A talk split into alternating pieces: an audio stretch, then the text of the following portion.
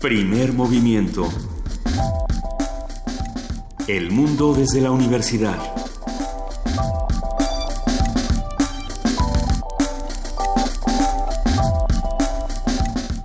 Buenos días, es primer movimiento, son las 7.07 de la mañana.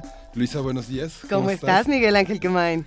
Juana Inés de esa, ¿cómo estás? Buen día, ¿cómo están? ¿Qué hay para hoy? Pues no hay fiscal anticorrupción. No hay, de entrada eso no hay. Eh, bueno, SAR, anticorrupción, como lo llaman en los medios, en esta, en esta fórmula. Nadie sabe cómo les acabó de ir a los SARES. Ya no digo, o sea, ya no leo, ya no digamos un vamos, libro de historia. Vamos a leer, pero- hay que leer con dos L. Con dos No, L, o, con esa- dos L. o hay que ver esa película de la de la eh, la carriola que rueda por la escalera, ¿no? por ejemplo. ¿Por qué nos ponemos tan rudos tan temprano, Juana Porque Inés? es una gran imagen, Luisa. Pero bueno, no tenemos SAR anticorrupción, ¿no? Termina, incumple el Senado por tercer año con nombrar al fiscal, dice el periódico Reforma y muchos otros. Y bueno, pues eh, eh, queda esto, ¿no? Queda este Sistema Nacional Anticorrupción del cual se ha hablado tanto y del cual se han vanagloriado tanto los eh, tanto el poder ejecutivo como el legislativo y el judicial y sin embargo ahí ahí va atorándose, ¿no? Vamos a platicarlo eh, la semana que entra con más calma, pero por lo pronto pues ahí está ese, ese vacío y ahí está esa deuda con, con la sociedad y con la rendición de cuentas en México. Y bueno, tenemos más asuntos, por supuesto, todavía hay muchas más noticias de Veracruz que tenemos que ir estudiando, noticias de Texas y, y noticias interesantes no solamente de la relación Texas-Coahuila, sino de corrupción que, que hay en Texas. A ver si... De los estadounidenses haciendo la chamba de investigación del gobierno mexicano. Ah, ándele. Están muy interesantes todos estos temas. Vamos a trabajarlos aquí en Primer Movimiento. Quédense con nosotros porque además eh, se va a poner escalofriantemente divertido. Vamos déjame decirles que, bueno, el- el mañana es el Día Internacional de la Danza que se celebra Sí. por mandato de la UNESCO desde 1982. Ajá. Y, y bueno, vamos a estar en la transmisión de 6 a 8 de la, de la noche en Radio Universidad, transmitiendo en vivo. ¿En dónde? En, ¿En el Centro parte? Cultural Universitario, con una programación que bueno va de, va de sábado a domingo y que es muy interesante. Y hoy vamos a hablar también de jazz, que es el Día Internacional del Jazz, el 30 de abril, y que bueno, es un fin de semana de mandatos de la UNESCO con esta cultura obligada, pero que se celebra de una manera auténtica. Es, que todo cae el 30 de abril. Sí, Ahora, mira, tenemos el Día del Jazz. el Día del Jazz. La danza no, la danza es el 29. ¿O es el 30 El también? 29. La danza es el 29, el jazz es el 30. El Día de la Infancia es el 30. Ajá. eh, la Noche del Walpurgis es el 30. Nada más porque uno la quiere meter así. Yo también quiero hablar de estas cosas. Pero son muchos los días que, que vamos a estar celebrando aquí en Radio UNAM y qué bueno tener el espacio. Cuéntanos al rato más, Miguel Ángel, Sí. de cómo va a estar esta transmisión, el programa y demás del Sí. Día de la Danza. Ya está casi listo. ¿Y hoy qué va a pasar? Hoy vamos a conversar con Carlos Vega, quien egresó del CUEC, es un profesor investigador actualmente en la UAM Xochimilco, también de la Facultad de Ciencias Políticas y Sociales de la UNAM, y es un especialista en cine de no ficción y escribió un libro de cómo escribir guiones. Vamos a hablar con él. Excelente. Tenemos un radioteatro sorpresa. ¡Yay! Y venimos en la, en la tradición de la noche del Walpurgis, que es esta noche eh, alemana donde las brujas salían y se comían a los niños, o las vampiras y los vampiros salían y se comían a, los- a los pequeños infantes. Bueno, eh, lo vamos a mezclar con el Día del Niño y tenemos muchas historias de espantos pa- para chamacas y chamacos y esperemos que las disfruten tanto como las vamos a disfrutar nosotros en este radioteatro sorpresa. Sí, y el Día Internacional del Jazz lo vamos a comentar con Edgardo Aguilar, que es un artista visual, un apasionado del jazz, y vamos a conversar sobre ese festejo en el Parque Hundido. Un asunto interesante, la ley contra la tortura, con el comentario de Andrés Díaz Fernández. Él es abogado investigador del área de derechos humanos de Fundar, Centro de Análisis e Investigación. Todo un tema, vamos a tener que seguir discutiéndolo. Sí, bueno, y también están cómo se están cómo se están armando las Coreas. Vamos a tener un comentario de Ulises Granado, que es un Granados, que es un especialista y coordinador del programa de estudios de Asia Pacífico del ITAM. Ayer tuvimos una conversación y, y perdón que me tome el, el momento, Sí. pero las Coreas me llevan a Fernando Villaseñor y Fernando Villaseñor me lleva a nuestro invitado que tuvimos el día de ayer para hablarnos de Donald Trump. Eh, Javier Urbano. es- exacto, Javier Urbano. El- ambos coincidían en algo y era que, que Donald Trump estaba bloqueando en el asunto de Corea, que estaba bloqueando en los asuntos internacionales, en el Telecán y demás, que nada más estaba haciendo bravuconadas. Y me encantó que el New York Times el día de ayer sacó una, un editorial muy interesante de cómo los mexicanos ya no vemos de la misma manera eh, estas bravuconadas de Donald Trump y que ya entendimos el juego y ya nomás eh, lo vamos a ver desde otra perspectiva. Habrá que Ah, bueno. platicarlo más, más adelante, pero sí, ya sale Rex Tillerson a, a- a mediar, el, el- el secretario de Estado es Sí. Rex Tillerson, a- sale a, a mediar y a decir, no, no, no, No era pa' va tanto". a pasar nada, hombre, aquí le vamos a llevar todo tranquilo, ¿no? Pero bueno, ahora lo platicaremos. Ya lo platicaremos porque también vamos a hablar de Vagabundo, ¿A dónde te llevará el viento? Este espectáculo con Triciclo Rojo, una compañía de danza clown que ustedes bien conocen. Vamos a platicar con Emiliano Cárdenas, fundador y director de la campaña. Sí, y bueno, Juana Inés De la esa compañía, sí. tiene la poesía necesaria el día de hoy para cerrar la semana. Te Tengo- trae un tabicote. ¿Cómo dijiste, Luisa? ¿Un tabique del terror? ¿o cómo dijiste? ¿El tabique de violencia? El tabique de violencia. No, es de violencia, es de Jaime Torres Bodet. Vete, transgresión con la poesía, ¿no? No todas las violencias. De nuestro exsecretario de Educación, Jaime Torres Bodet, digo exsecretario porque ya no es secretario Sí. y ya no existe. Pero vamos a platicar de su poesía y vamos a hablar de este, de estos tomos que saca el Fondo de Cultura Económica, a- la poesía completa, pero también las memorias. Todo eso nos hizo llegar el Fondo de Cultura Económica y se lo agradecemos. Ah, bueno. Y bueno, La Noche de Walpurgis. Vamos a hablar con Ana Romero, quien es escritora de, de narrativa y de poesía para niños y jóvenes sobre La Noche de Walpurgis, que tú conoces bien, Luisa. Pues es, es que es este asunto que les contábamos, vamos a hablar de terror para niños, desde dónde y para dónde nos vamos a ir con esta conversación, pues ya veremos, vamos viendo hacia dónde nos vamos, porque los otros libros en Radio UNAM son los que cierran esta transmisión y esta semana que además celebra con el Día de la Danza, celebra el Día de la Infancia, celebra la Noche de Walpurgis, celebra a los otros libros en este Tianguis en Adolfo Prieto 133 y bueno, pues cerraremos el programa hablando, hablando con Jorge Plata, escritor y editor fundador de Svarti, Ediciones. Vamos a ver de qué se trata este proyecto, nos dará muchísimo gusto charlar con él y bueno, pues meternos todos a, a ver qué más hay en los otros libros de Radio UNAM, pero lo que sí tenemos ahora es música y es que además de todo es viernes de complacencia, ¿no? Qué, qué sabrosura. ¿Qué vamos a escuchar, querido Miguel Ángel Quemain? Los tiempos están cambiando, una canción de 1964 de Bob Dylan. Es una recomendación de Amaury Epa, ay, Epaminondas. Epaminondas. Amaury ea. Epaminondas. Le mandamos un abrazo a Mauri. The times they are changing. El gran Bob Dylan.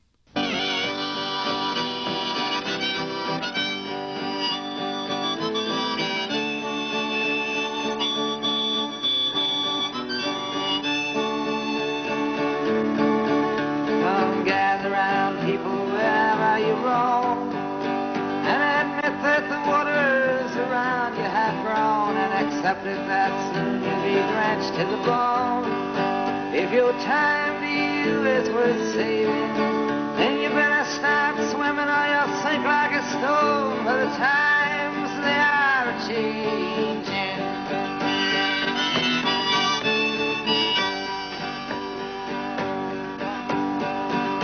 Some writers and critics, you prophesize with your pen. And keep your eyes the chance won't come again. And don't speak too soon, for the wheel's still in spin. And there's no telling who that it's naming. For the loser now will be later to win. For the times they are changing. Some senators, congressmen, please heed the call. Don't stand in the doorway, don't block up the hall. Stalled. For the battle outside raging will soon shake your windows and rattle your walls. For the times they are changing. Some mothers and fathers throughout the land. And don't criticize what you can't understand. Your sons and your daughters are beyond your command.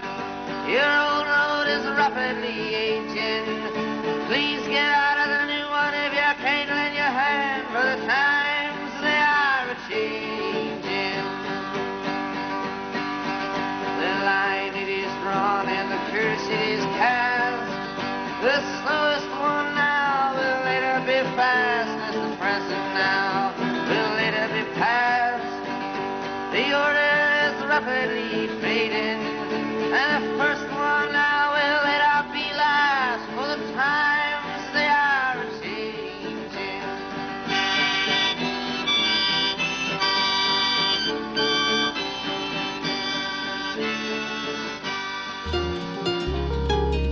Primer movimiento.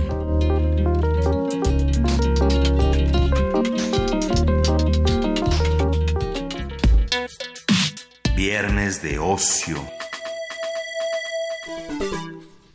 Un guion es un escrito en el que se narra una historia a detalle con los diálogos y las indicaciones necesarias para la realización de cualquier producción, sea radiofónica, televisiva, cinematográfica o teatral. Por ejemplo, esto que estoy diciendo en este momento forma parte de un guion que Vania Nuche escribió hace, hace, hace unas horas, ¿no? Por ejemplo, esos son los guiones. A pesar de que la figura del guionista suele ser poco valorada, su trabajo es fundamental para los medios audiovisuales, ya que el guion representa la base de todo proyecto. Por ello, un buen guionista debe saber construir sus ideas de forma atractiva, sólida y bueno, a fin de que su recreación en el medio de exhibición sea favorable. Vamos a conversar sobre esta labor del guionista, cómo se hace, qué escuelas existen y qué métodos son los más convenientes.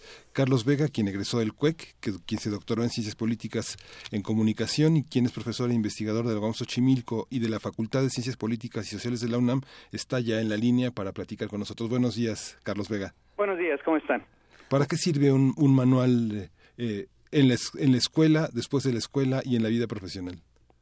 Bueno, mira, este este librito que es eh, un manual que hice, le llamo librito porque eh, pretende ser pequeño dado el, el, formato para lo que está hecho, ¿no? Es decir, un cortometraje.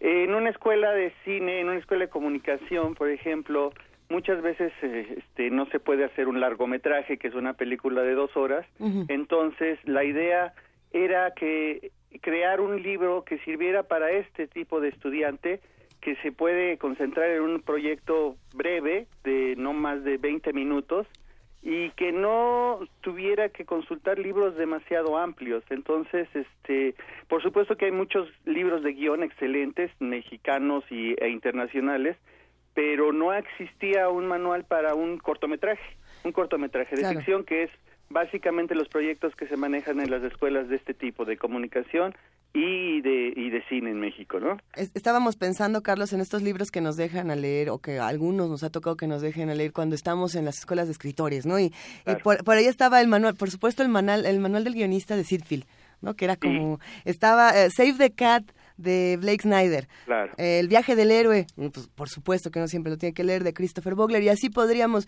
seguir con muchos libros que, como bien dices, son eh, grandes también tabiques de, de información y de, de, géneros, por supuesto, y de, de estructuras dramáticas.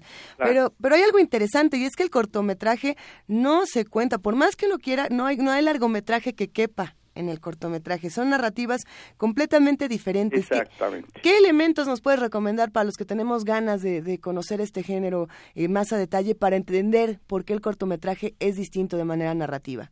Pues mira, ya lo, ya lo dijiste de alguna manera. Yo siempre he dicho que uno de los principales problemas del cortometraje es que muchas veces se quiere hacer largometrajes chiquitos. Sí.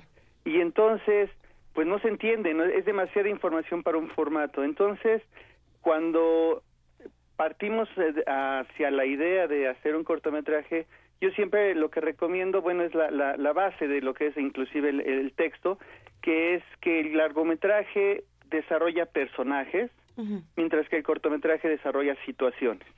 Entonces, eso es lo que cuesta mucho trabajo entender y por eso se, se escribe el libro, en el sentido de que hay que comprender y entender bien la estructura dramática, pero a la vez entender que un personaje o unos personajes no se pueden desarrollar en poco tiempo. Lo que se desarrolla es una situación en la que inclusive los personajes no se conocen, sino simplemente resuelven una, una situación concreta y qué es lo que se puede desarrollar en este tiempo breve, ¿no? Lo que acabas de describir es más o menos la relación que tienen el cuento y la novela, ¿no? donde en la novela exploras el personaje y en el cuento desarrollas una anécdota. Exactamente. Pero, ok, vamos a tomar entonces dos personajes, tres personajes, los personajes que, que nos vayan a caber en este cortometraje. ¿Y qué pasa? ¿Y qué pasa cuando tenemos, por ejemplo, en estas estructuras eh, dramáticas para un largometraje, tres actos? Y, ¿Mm? y en el cortometraje, pues nomás tenemos dos minutos, ¿no? Cuando Exacto. más. Sí, mira, lo, lo, que pasa es que en el, en el eh, aquí tendríamos que platicar sobre el tiempo, en el tiempo real uh -huh. y el tiempo narrativo o cinematográfico que yo le llamo. El tiempo real eh, se desarrolla un largometraje, pues pueden ser días, eh, semanas, años inclusive, y en el cortometraje siempre son máximo horas. Entonces la situación se debe desarrollar en horas para que se pueda entender cabalmente lo, la problemática que se está eh, usando, ¿no? Entonces ahí hay una diferencia importante y lo mismo pasa con los personajes. Los personajes de un de un largometraje siempre cambian desde un inicio al, al final de la historia, empezaron en un punto y acabaron en otro. Los personajes de un cortometraje no, porque nada más resolvieron una, una situación que no les va a cambiar la vida, sino simplemente les va a resolver la situación que está planteada. ¿Y, y para, para qué plantearlo? Digamos, ¿cómo... Eh, pensando, pensando en términos narrativos, pensando en términos de crear historias, de plantear situaciones, de echar a andar personajes y ver qué les pasa, porque muchas veces eso es lo que uno hace al momento de crear una historia, ¿no? Tiene Sí, claro. una situación en la cabeza, tiene una eh, tiene unos personajes y solo quiere saber qué es lo que les pasa. Hay una cosa ahí entre el, el doctor Frankenstein y, y el, el demiurgo que quiere saber y si he hecho estos al mundo, ¿qué, le pas qué les pasa? ¿no? Y cómo, cómo hacer entender eso a un, a un estudiante. Mira, es que es, es eso, lo que, el ejemplo que planteas, por ejemplo, de qué le pasa al personaje es muy difícil en un corto. Por ejemplo, tienes que pensar en la estructura dramática. La estructura dramática no cambia en cuanto a que es un corto o un largo. Se resume en una estructura muy sencilla que es alguien quiere algo, algo o alguien se le opone y hay un resultado. Esa es la estructura que funciona para el largo o para el corto. Es, eso es lo mismo. Solamente que, por ejemplo, es muy diferente plantear una historia en la que, por ejemplo, una mujer quiere enamorarse, casarse y tener hijos, que esa es una situación de un personaje, a, por ejemplo, decir, un niño quiere un dulce, pero este su mamá se lo impide y al final lo logra o no lo logra. Esa es, esa es la diferencia, o sea, es la situación inmediata de algo que quiere el personaje. Quiero llegar al banco a tiempo antes de que lo cierren. Se me impide, se, se impide el tráfico me, me- no me lo permite. Entonces, la- eh, lo importante es la historia, cómo la cuentas, no es la, la el transformar toda la vida de un personaje para poder hacer algo interesante. En una película, por ejemplo, la historia se desarrolla y el desarrollo de esta historia es lo que realmente cuenta. Eh, Pero, pero me quedo pensando en, en esta eh, en esta comparación que estabas haciendo, por ejemplo, de la novela con el cuento, de del cortometraje con el largometraje, eh, entra por supuesto la minificción, ¿no? Que, que Sí. formaría parte también muy cercana al cortometraje. Y, y pienso que, que deberíamos, o bueno, habría un ejercicio interesante por parte de los guionistas de buscar sí explicar universos inmensos a partir de los menores recursos, de las menores escenas de la, de la narrativa más económica posible. Por ejemplo, aquí tenemos este, este pequeño relato, esta pequeña minificción que, que tal cual puede ser un, un cortometraje así de sencillo. Eh, dice, vendo zapatos de bebé sin usar. Es la, la minificción de Hemingway, si no me equivoco, ¿no? Sí. Con eso que dice, está describiendo un universo entero, la situación de, por supuesto, una pareja o no, o una mujer, o que ahí sí tiene que haber alguien que tuvo un hijo, un hijo que se murió, tiene que haber un zapato, hay tantas cosas, tantos elementos que se contaron con tres palabras. En, en- con los cortometrajes puede llegar a suceder lo mismo. Eh, a, a veces pasa que uno se encuentra con estos eh, guionistas y, y- y a lo mejor ellos no son los guionistas o quieren entrar a, a los terrenos del guion, que dicen, es que quiero hacer este corto donde aparezca una escena donde haya como que vapor y, y como que pues no sé diablos no Sí. Dicen pero es que todas estas escenas y todos estos recursos narrativos y, y- y cinematográficos tendrán que entrar con el guion sin historia no hay película Claro, ¿no? claro, porque mira, lo, lo que pasa es que la minificción, que también es un bueno, es un género literario, hay una narración. En todo, casi en todo hay una narración. Lo que pasa en particular con, con, con la estructura del cine, de cortometraje ficción y largometraje de ficción y esto, es que se basan en la estructura dramática. ¿Cuál sería la diferencia básicamente? El crear un conflicto. En crear un conflicto que este porque al final de cuentas drama quiere decir acción. Es decir los personajes hacen acciones para hacer algo para lograr algo.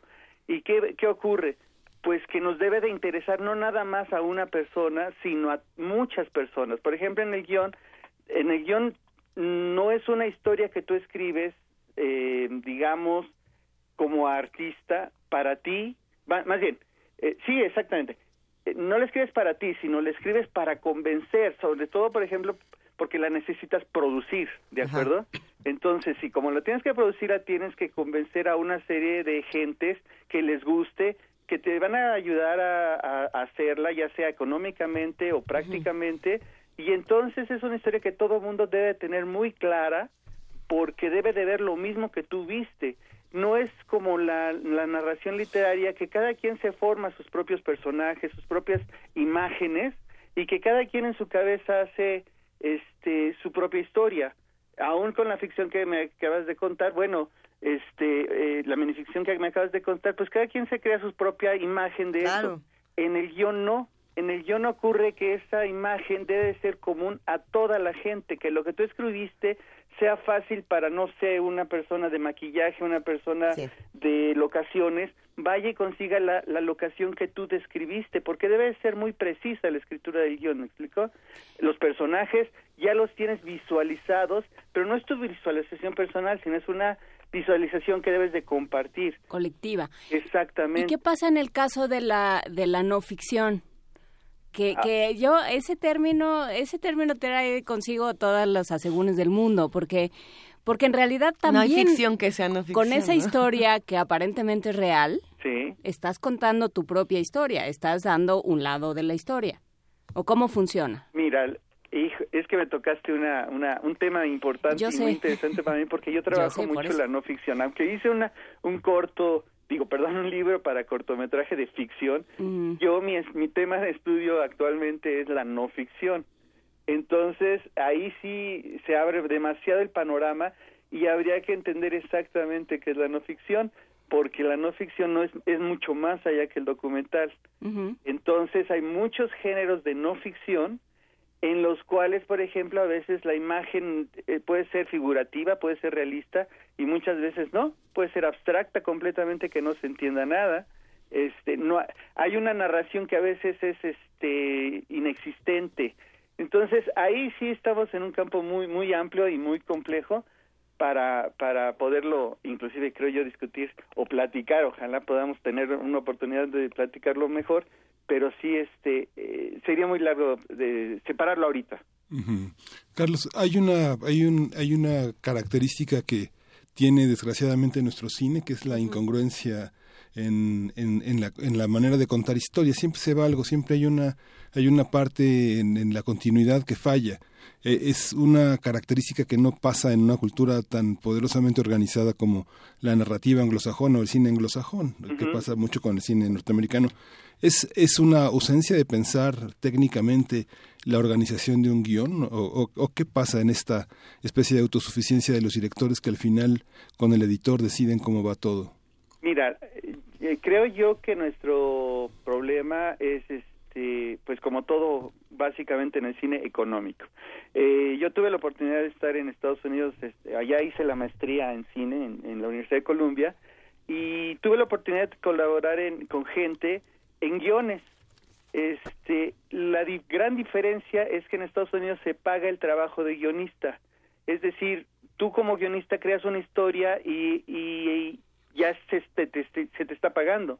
En México tenemos un gran problema de que, por ejemplo, en general los cineastas hacen su guion, pero estás hablando de un trabajo de dos años para un largometraje, tres años, no sé, es muy variable, pero nadie te paga un centavo, o sea, no vives de nada hasta que no empiezas a producir la película. Entonces no tienes las bases económicas para poder desarrollar un proyecto que pues sale millones y todos lo sabemos, ¿no? Entonces, ¿cómo puedes hacer un mercado cuando esta esta línea está rota desde el principio? No hay un desarrollo de guionistas. Si tú analizas las películas este, mexicanas en general, sobre todo las óperas primas, que son los primeros eh, trabajos, son trabajos que el guionista es el director. Lo que no ocurre en Estados Unidos, porque ahí un guion se vende y aquí no se vende, desgraciadamente. Bueno, sí, hay, hay un problema definitivamente que se ha trabajado a lo, a lo largo de los años con la industria cinematográfica, no solamente con los guionistas, sino Sí, con los actores, con los directores, con los productores. Claro. Y es algo que entre todos, por supuesto, tendrían que unirse y exigir. Es, y por supuesto, lo habíamos hablado muchas, en muchas ocasiones, Carlos, con, con Guadalupe Ferrer, quien es directora Ujú. de, de la Filmoteca de la UNAM, y opinaba, como tú, que estos trabajos tienen que ser remunerados y que tienen que ser eh, defendidos para que tengamos una mejor industria cinematográfica en nuestro país. Eh, A ver, vamos a poner un ejemplo de, del manual del guionista, cortometraje de ficción, manual del guionista de Carlos Vega Escalante. Es como algo así como interior, cabina, Radio UNAM, día. Así es, Eh, más o menos. Miguel Ángel Quemain eh, está sentado. Miguel Ángel Quemain, entre paréntesis, alto, eh, traje, eh, me observa, cierro Sí. paréntesis, está sentado en la mesa con Luisa y están discutiendo mientras eh, Juana Inés nos pasa algunos apuntes. eh, estamos hablando con Carlos Vega y, y empezamos a agregar información. Pero como bien dices, estos párrafos tienen que ser efectivos y tienen que ser legibles. Exacto. Hay un debate que a mí me encanta, Carlos Vega, y ni modo te lo tendré que preguntar. Venga. Muchos dicen que por ser efectivo este lenguaje, que por tener que describir imágenes directas para generar un ambiente en específico para el director que tome este guion, para el productor, para personas eh, que tengan que pasar por esta historia, bueno, pues que entonces no es literatura porque nada más estamos dando instrucciones y hay quienes dicen que los guiones, eh, que, que, hay guiones fenomenales y que este género, por supuesto, que es un acto literario. ¿Tú qué piensas? Yo creo que está a la mitad del camino. Es decir, eh, sí hay una estructura, hay una estructura narrativa y una estructura dramática y eso le da las bases literarias. Sin embargo, es una eh, es una obra inacabea- inacabada, es decir, todavía le falta el desarrollo audiovisual que, que debe tener e- ese trabajo, ¿me entiendes? Es decir, uno vende una historia, una historia que tiene principio, desarrollo y final, y entonces eh, puede leerlo. Alguien que entiende de cine, que sabe las necesidades del cine, lo puede leer y puede ver la esencia, el, el trabajo que hay de ese trabajo y, y ya sabe si es bueno o es malo. Es como Hitchcock decía, a mí la parte que más me gusta del este de, de hacer cine es la parte del guion, es decir, la creación. Ya hay una creación. Sin embargo, insisto, todavía falta el desarrollo audiovisual de que es la interpretación más cercana al guion. Es como eh, también decía este Kurosawa que cuando un guion está bien hecho, el cineasta es el más mal cineasta lo puede llevar a la pantalla. Sin embargo, si es un mal guion, ni el mejor director puede salvarlo. Sí, es una, un medio camino entre... La, la dramaturgia funciona parecido. ¿no? Sí, claro. Sin embargo, la dramaturgia uno piensa, por ejemplo, en las instrucciones, como dice Luisa, Ajá. que son las acotaciones de Beckett, ¿no? Digamos, piensa Claro. en un libro como Pavesas, que son los guiones cinematográficos y de radio, y que son extraordinarias, este, son indicaciones. Pero, pero, por ejemplo, entra este debate, ¿no? Walter Benjamin, por ejemplo, tenía una serie de guiones radiofónicos que, que uno los lee y dice, esto es literatura, ¿no? Vemos los guiones de David Ah. Lynch y decimos, "Oh, hombre, ya quisiera yo siquiera este, escribir así mis, mi- lo que sea, ¿no? Sí, sí, Eh, sí. Es un, es un debate que no se termina y es interesantísimo y es muy sabroso. Eh, por supuesto que cuando hablamos de cortometraje, todo esto es en un pequeño instante. Eh, no es lo mismo hablar de estos grandes cineastas que ya tienen la oportunidad y que ya tienen el dinero para hacer lo que ellos quieran, que alguien que dice, a ver, me voy a aventar este corto chiquito. Eh, ¿Qué cortos memorables tenemos en la historia del cortometraje? Porque muchos queremos acercarnos a este género y no sabemos cómo por dónde, Carlos. Híjole, bueno, pues hablando de, de- cine mexicano, yo creo que no hay otro que se compare con el, el, el héroe de Carlos Carrera. Me parece que es un guion perfecto, es un corto perfecto, además tiene mucho trabajo. Este, y yo creo que es la base como para entender lo que yo trato de explicar en el libro, es decir, donde uno se preocupa más por el, la situación, pero que al- si, como es tan buena historia puede implicar muchísimas más situaciones. Yo no sé si lo conozcan, pero se habla ahí de, de soledad, de aislamiento, de sobrepoblación, de la problemática del transporte en México. O sea, hay muchos temas, pero fuera de la situación de que es un hombre que quiere salvar a una chica, con eso tienes para contar todo lo que está alrededor. Otros cortos este memorables, pues este te puedo mencionar, no sé, me gusta mucho el de Carlos Carrera, que se llama La suerte de la de la fea, la bonita, ¿qué le importa? algo así. Este es muy muy muy chistoso, muy muy fluido. Este, ¿qué otro te podría decir eh, que recuerde eh, ay, También ya le pedimos en redes sociales a nuestros amigos que nos escriban qué cortos Sí, sí, cinematográficos porque, recuerdan. porque mira, eh, el problema del corto también, esa es otra cosa, eh, no tiene difusión.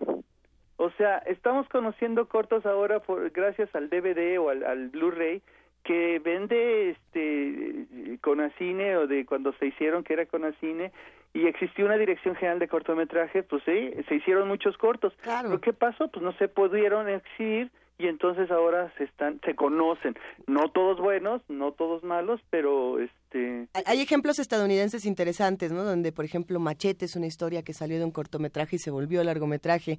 Lights Out fue el cortometraje más visto el año pasado. Fue impresionante la cantidad de descargas porque además los cortometrajes ahora han, han migrado a las plataformas digitales donde Sí, se claro. puede ver de, de mejor manera.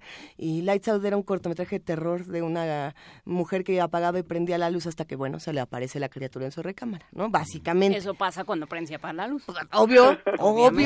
Y bueno, pues se volvió una- un largometraje que fue terrible, pero el Sí. cortometraje es muy valioso.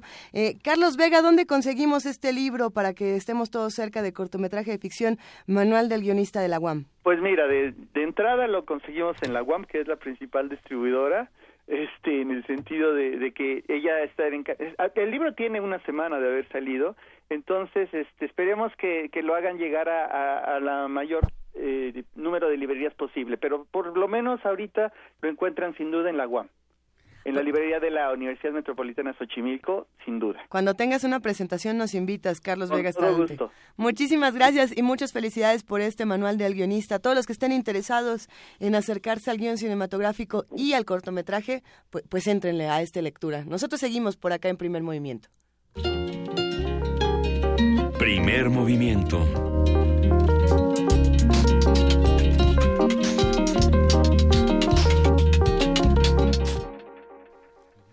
Estamos aquí en primer movimiento a las 7 de la mañana con 39 minutos, aquí compartiendo hojitas, hablando de cortometrajes, viendo como para dónde nos vamos, Miguel Ángel. Bueno, vamos a tener eh, la presencia de, an- de- de Edgardo Aguilar, quien es un artista visual, para hablar del Día Internacional del Jazz en el Parque Hundido. Eh, se hace este- esta, la sexta ocasión que se celebra este año, que la UNESCO propuso como esta fecha de, eh, para celebrar el Día del Jazz, el Día Internacional del Jazz, como un instrumento de paz, de, uni- de unión entre los pueblos, de igualdad de género. Eh, la UNESCO propuso muchas cualidades. ¿Cuáles son las cualidades? ¿Para qué nos sirve festejar un Día Internacional del Jazz, Edgardo? Buenos días. Buenos días. Pues bueno, la UNESCO en 2013 eh, empieza a celebrar, en 2012 lo promulga ante la ONU como un instrumento de eh, para acercar a los distintos pueblos, digamos, para la para eh, eh, poner como en en el en el tablero la igualdad, la tolerancia, la fraternidad, los valores, digamos, fundamentales, lo- lo- los derechos humanos, ¿no? Entonces el jazz es como el mejor ejemplo de eso. Eh, pues bueno, ya un poco viendo la historia de dónde viene, ¿no? Entonces a partir de 2013 se empieza a festejar, en 2012 se promulga y en 2013 se empieza a festejar en el mundo entero, ¿no? México no es la excepción y empieza también a celebrarlo.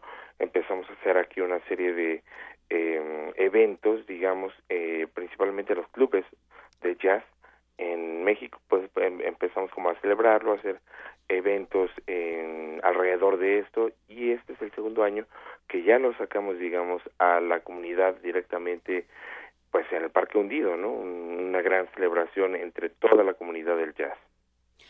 Eh, ¿Por qué me, me llama la atención que el jazz es de los pocos de los pocos géneros musicales que piden un club? ¿En, en qué momento qué tiene el jazz que lo vuelve eh, que lo vuelve tan necesitado de un ambiente íntimo y de un ambiente como de creación eh, colectiva, ¿no? como de respiración ahí encima de todos?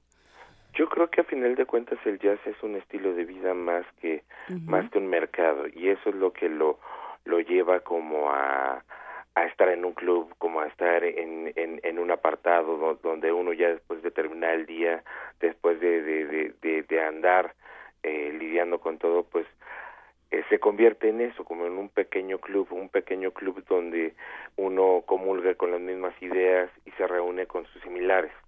Yo creo que por eso el jazz ha, ha vivido en, en, a lo largo de toda su historia en pequeños clubes, pero esto a final de cuentas pues estalla como un movimiento social y pues eso es lo que a final de cuentas eh, nos identifica con los ideales de los lo- los más básicos de los derechos humanos, ¿no?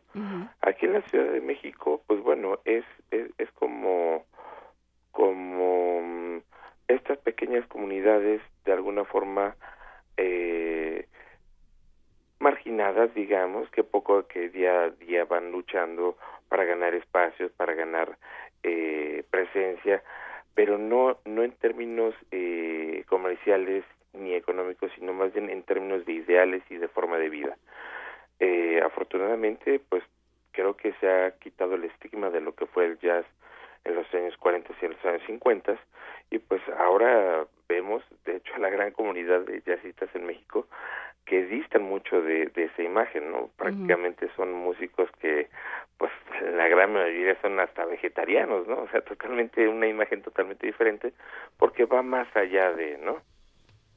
Son hasta vegetarianos. Nos quedamos todos ¿de qué? La, pregunta que hace Juana Inés, esa me parece muy, muy interesante porque eh, alguna vez leí, no recuerdo dónde, que la mala música había que ahogarla, había que ahogarla con la conversación. Eh, eh, en el caso del jazz eh, hay que hay que callarse y empezar a escuchar. Queda queda esta sensación cómo es un público ya cautivo, cómo generar nuevos públicos para el jazz que no ahoguen la música en la conversación aunque esta sea buena. Yo creo que aquí es un punto muy, muy bueno a tratar porque el jazz, por ejemplo, pues se ha hecho en los clubes. En los clubes la gente va a escuchar, va, va a, a comulgar, digamos, ¿no? Con, con, con el músico, a participar. El músico no es lo mismo ejecutando sin público que, que, el público igual sin, sin, sin el músico, a diferencia de otro tipo de músicas en los cuales se convierte como, como, como de fondo, ¿no? Eh, yo creo que eh, para generar nuevos públicos, que es lo que a final de cuentas hacemos al sacarlo de los clubes de jazz, llevarlo no a una sala de conciertos, no, no a donde habitualmente se presenta, es literalmente al parque, al parque hundido que nos parece además de todo representativo en esta ciudad, porque está en medio de la ciudad y en medio de la avenida más importante de la ciudad, eh, pues es eso, generar nuevos públicos, la gente que va atravesando la, la ciudad, el parque, la calle, porque va a otro lado a trabajar común, que ni siquiera se espera que va a haber un concierto de jazz, eh, pues se detiene y en muchas ocasiones, en otros festivales que hemos organizado de igual forma en, en la vía pública, la gente se detiene y de repente nos dice, oye, ¿qué es esto? Porque me atrae, me gusta.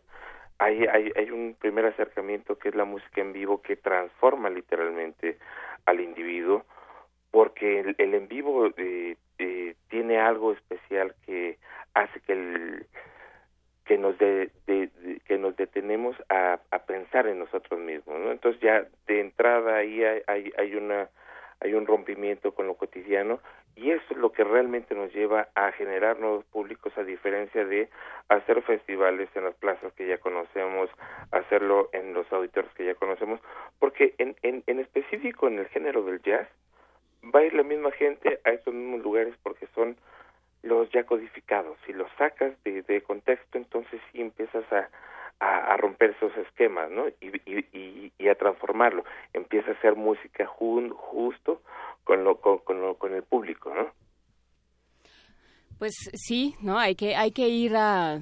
Así es. Hay que ir a ver jazz, hay que ir a escuchar jazz y hay que ir a conocer a los jazzistas que también llevan, llevan la vida, a, se, dejan la vida en el escenario y en los clubes y, también a los empresarios que tienen clubes de jazz, como el propio Edgardo Aguilar, que es apasionado del jazz, dueño del restaurante Club de Jazz El Convite. Cuéntanos cómo puede uno acercarse a esta celebración, cómo va a estar, eh, en dónde nos presentamos y a qué hora.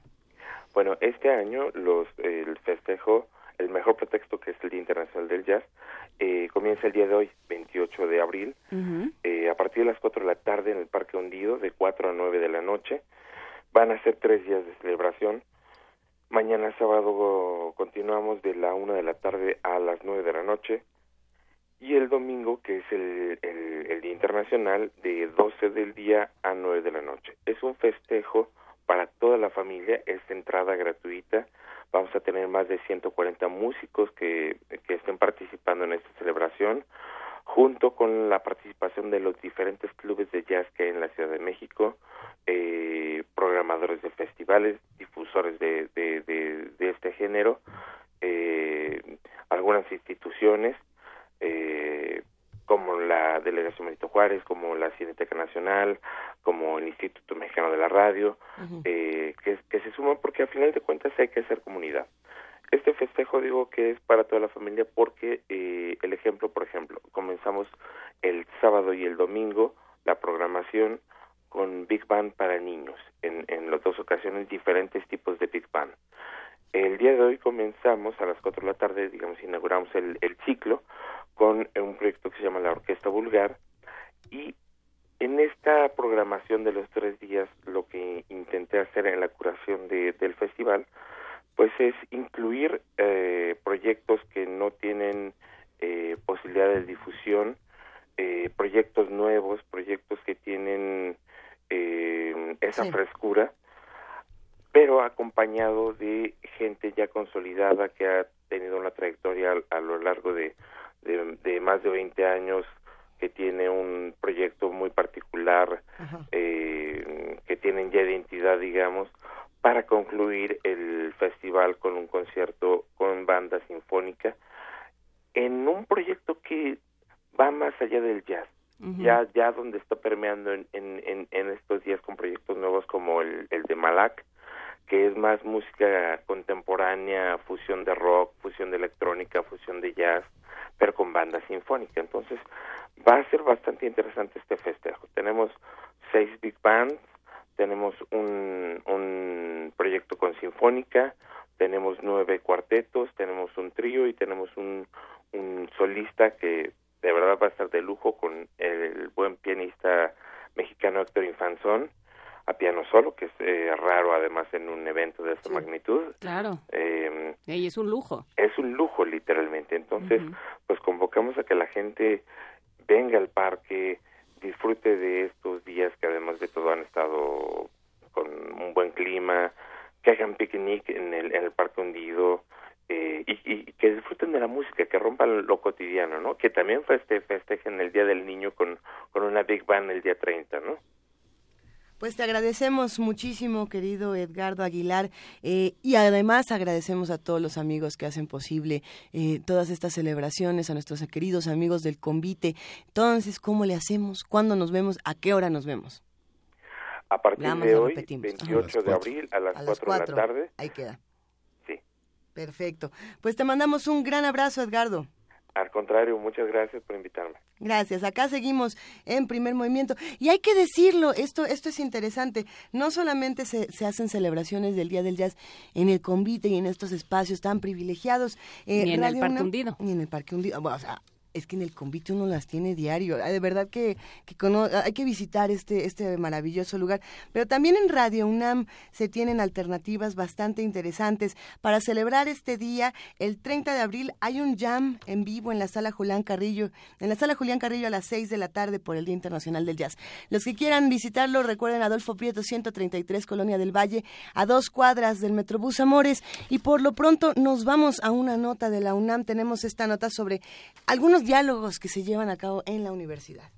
Bueno, las posiciones encontradas se escucharon en la primera mesa de diálogo sobre el diamante elaborado de las cenizas del arquitecto mexicano Luis Barragán, que forma parte de la exposición de Gil Maguid en el Museo Universitario de Arte Contemporáneo. Uh -huh. Nuestro compañero Jorge Díaz estuvo ahí y preparó la siguiente nota.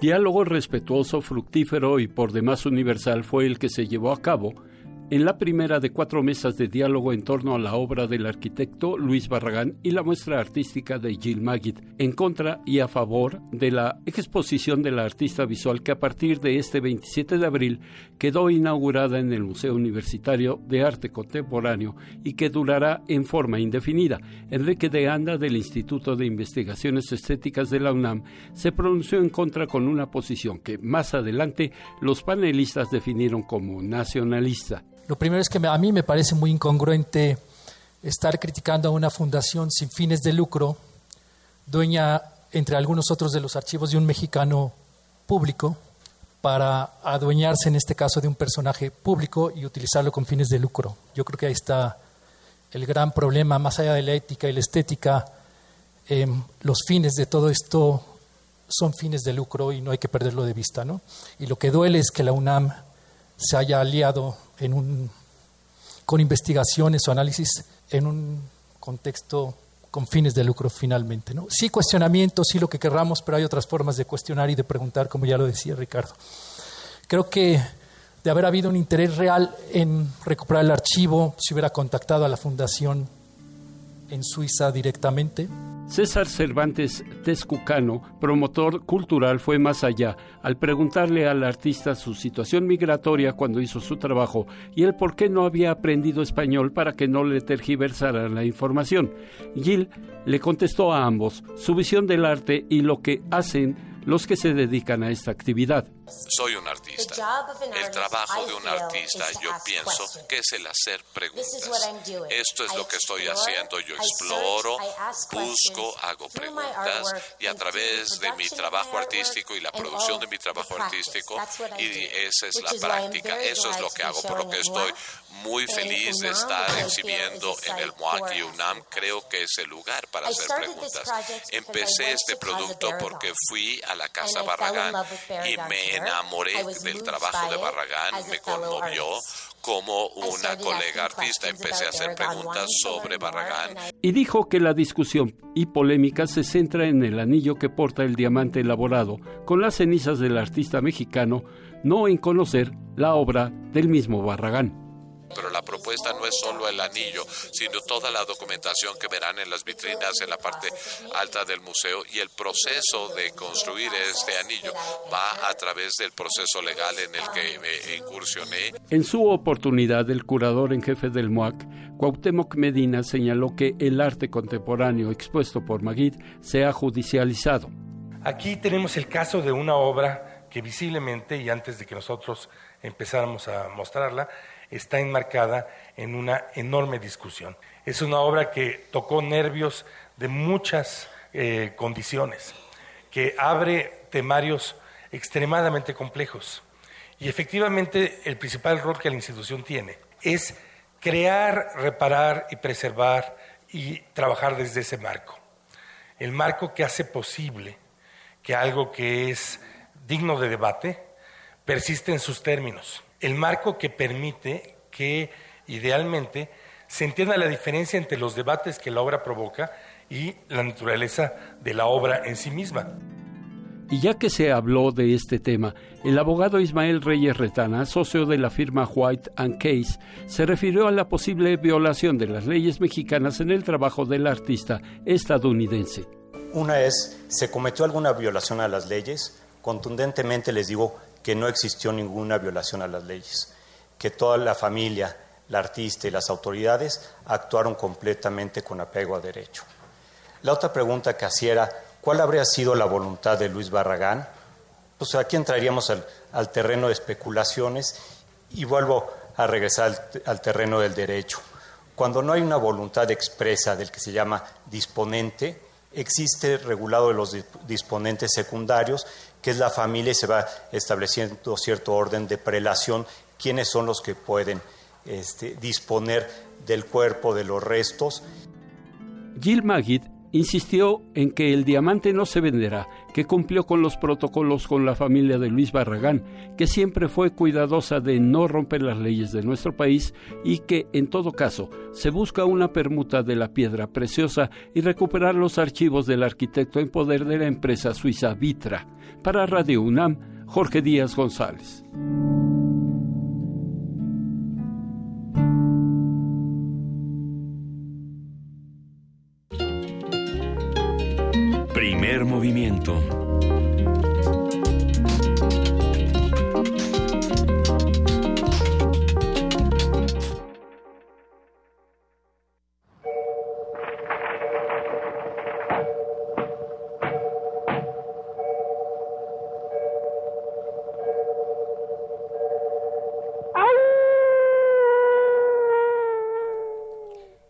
Espera a que llegue Martín. Selección de Alvin Schwartz. Publicado por Océano Travesía, versión radiofónica.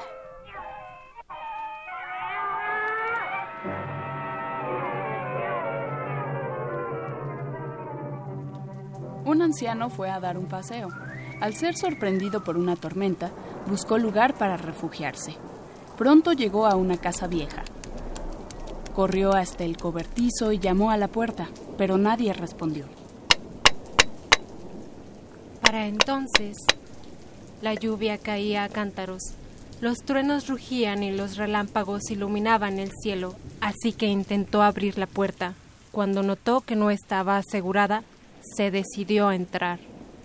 A excepción de una pila de cajas de madera, la casa estaba vacía. Rompió algunas de las cajas e hizo fuego con su madera. Luego se sentó frente al fuego y se secó. El ambiente era tan cálido y acogedor que el hombre se quedó dormido. Cuando despertó, un gato negro estaba sentado cerca del fuego. Se le quedó mirando un momento. Entonces el gato ronroneó.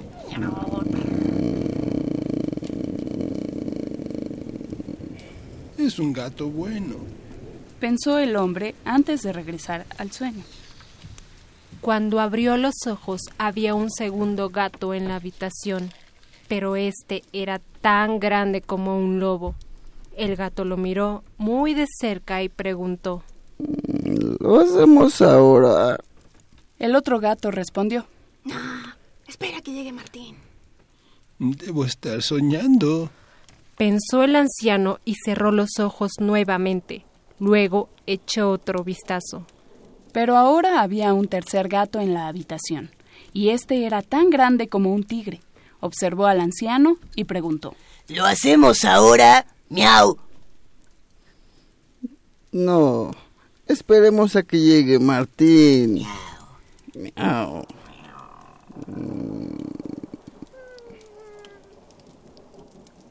El anciano se levantó de un salto, se arrojó por la ventana y empezó a correr.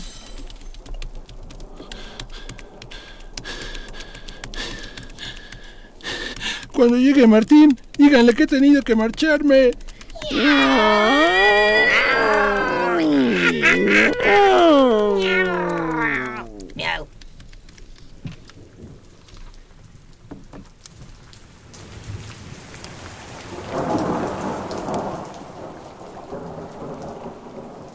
Espera que llegue Martín. Selección de Alvin Schwartz, publicado por Océano Travesía, versión radiofónica.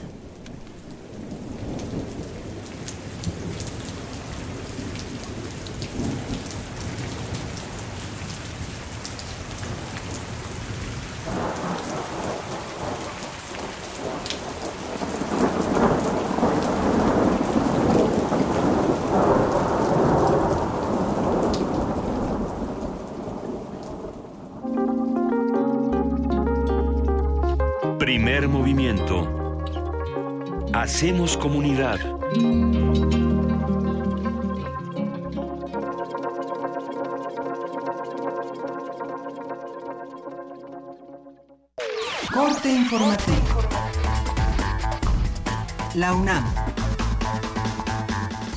Académicos de la UNAM fueron condecorados con la Medalla al Mérito en Ciencias y Artes que otorga la Asamblea Legislativa del Distrito Federal a las personas que han hecho aportes significativos a la humanidad en diversas áreas como la ciencia, tecnología, arquitectura, música y arte, entre otras. Patricia Clark, de la Facultad de Medicina, fue distinguida en la categoría de Ciencias Médicas. Julieta Fierro, investigadora del Instituto de Astronomía y profesora de la Facultad de Ciencias en Divulgación. Alfonso Escobar Izquierdo, del Instituto de Investigaciones Biomédicas en Neurociencias. Y Teodoro González de León, de manera póstuma en arquitectura. Nacional.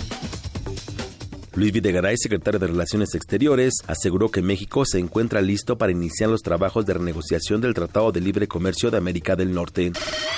Por su parte, Miguel Ángel Osorio Chong, secretario de Gobernación, aseguró que no se va a negociar por partes el Tratado de Libre Comercio. La instrucción es, no estaremos negociando por partes. La instrucción es, vamos a hacer una sola negociación que le sirva, por supuesto, a Estados Unidos, pero que le sirva a nuestro país. No vamos a negociar lo económico por un lado, lo de seguridad por otro.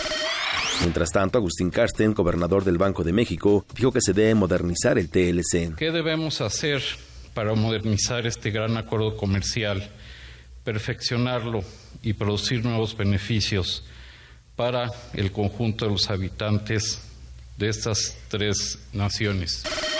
La sección instructora de la Cámara de Diputados pospuso el juicio de desafuero contra Antonio Tarek Abdalá, ex tesorero de Javier Duarte, tras argumentar que cuenta con un amparo para evitar cualquier acción penal emitida por la Fiscalía General de Veracruz, la cual solicitó quitarle el fuero. Por su parte, Antonio Tarín García, exdirector de adquisiciones durante el gobierno de César Duarte en Chihuahua, solicitó a la Cámara de Diputados que le tome protesta como diputado propietario. Tarín se refugió en marzo pasado durante 30 horas en el recinto para no ser detenido por las acusaciones de peculado. Economía y finanzas. José Antonio Mit, secretario de Hacienda, señaló que están preocupados por generar condiciones para que la inversión siga fluyendo en medio de la incertidumbre. Nosotros le damos la bienvenida a, a cualquier esfuerzo que, que, permita un, un, desempeño más robusto de la economía norteamericana. Eh, México, que está siempre abierto a comercios, es una economía globalizada, le va bien cuando nuestros socios comerciales tienen mejores espacios de crecimiento. Eh, nos parece que es un punto de partida interesante. Internacional. El presidente de Venezuela, Nicolás Maduro, celebró el retiro de su país de la Organización de Estados Americanos. Tengo el orgullo de decir que como presidente de la República, en uso de mis atribuciones exclusivas, tomé la decisión de retirar nuestra patria de la OEA, de liberar nuestra patria del intervencionismo, de liberar nuestra patria de tanta ilegalidad, de tanto abuso. Somos libres de la OEA y más nunca volveremos.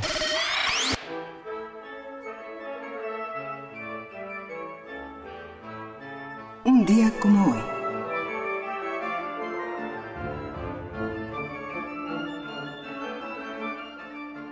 En 1900 nació Antonieta Rivas Mercado, escritora, periodista, dramaturga y bailarina mexicana. Es considerada la precursora del feminismo mexicano y un ícono en la cultura universal del siglo XX.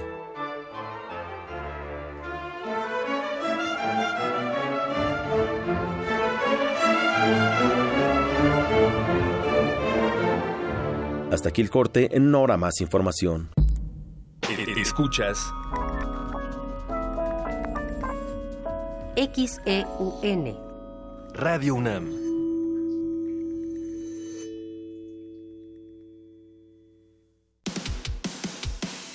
Dejar huella en cada aula de la UNAM es un deber de un verdadero Puma.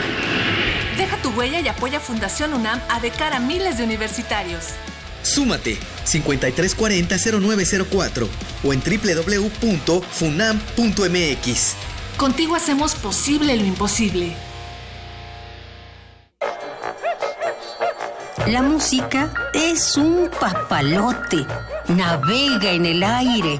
Emprende camino junto a ti, siempre tomado de tu mano. La música es un juego. No dejes de jugarlo. Jazz Jam. Celebrando el Día Internacional del Jazz. Domingo 30 de abril a las 18 horas. Transmisión en vivo por el 96.1 de FM. Deja que el sonido revolotee en tu interior. Radio UNAM.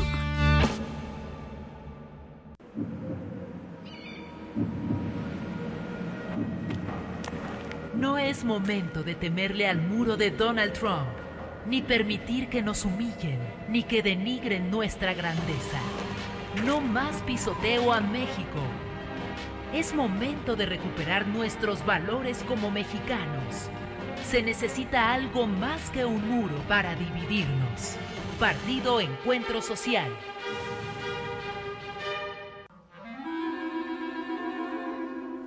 Testimonio de oídas. Música nueva en voz de sus creadores. De sus intérpretes. Un autorretrato sonoro de la música de hoy. Escúchanos por el 96.1 de FM los martes y jueves a la 1 a.m. o en su retransmisión los sábados y domingos también a la 1 a.m.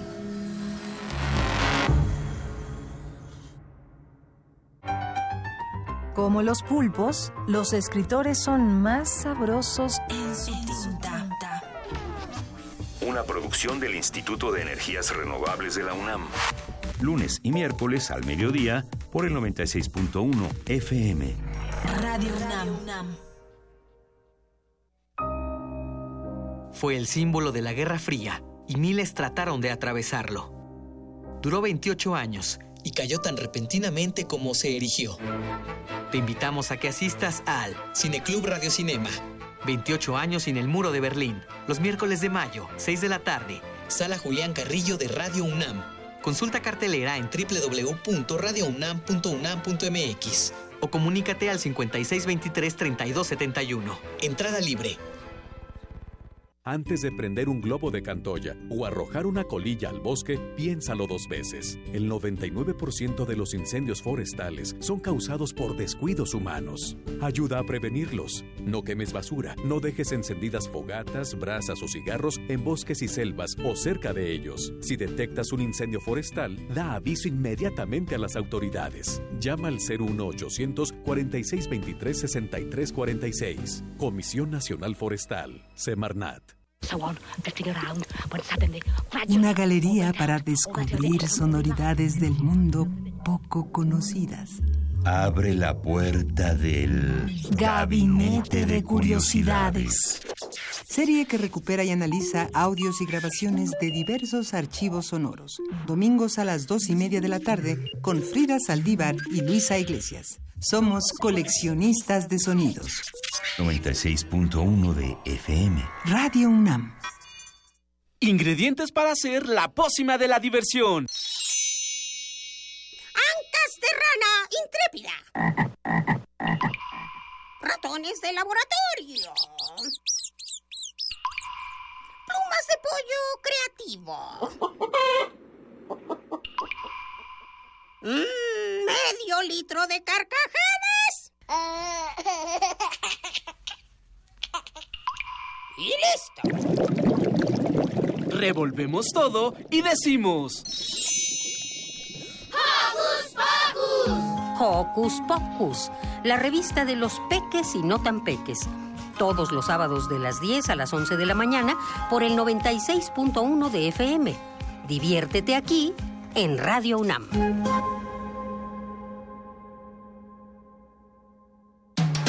Búscanos en redes sociales, en Facebook como Primer Movimiento UNAM y en Twitter como P Movimiento o escríbenos un correo a primermovimientounam@gmail.com.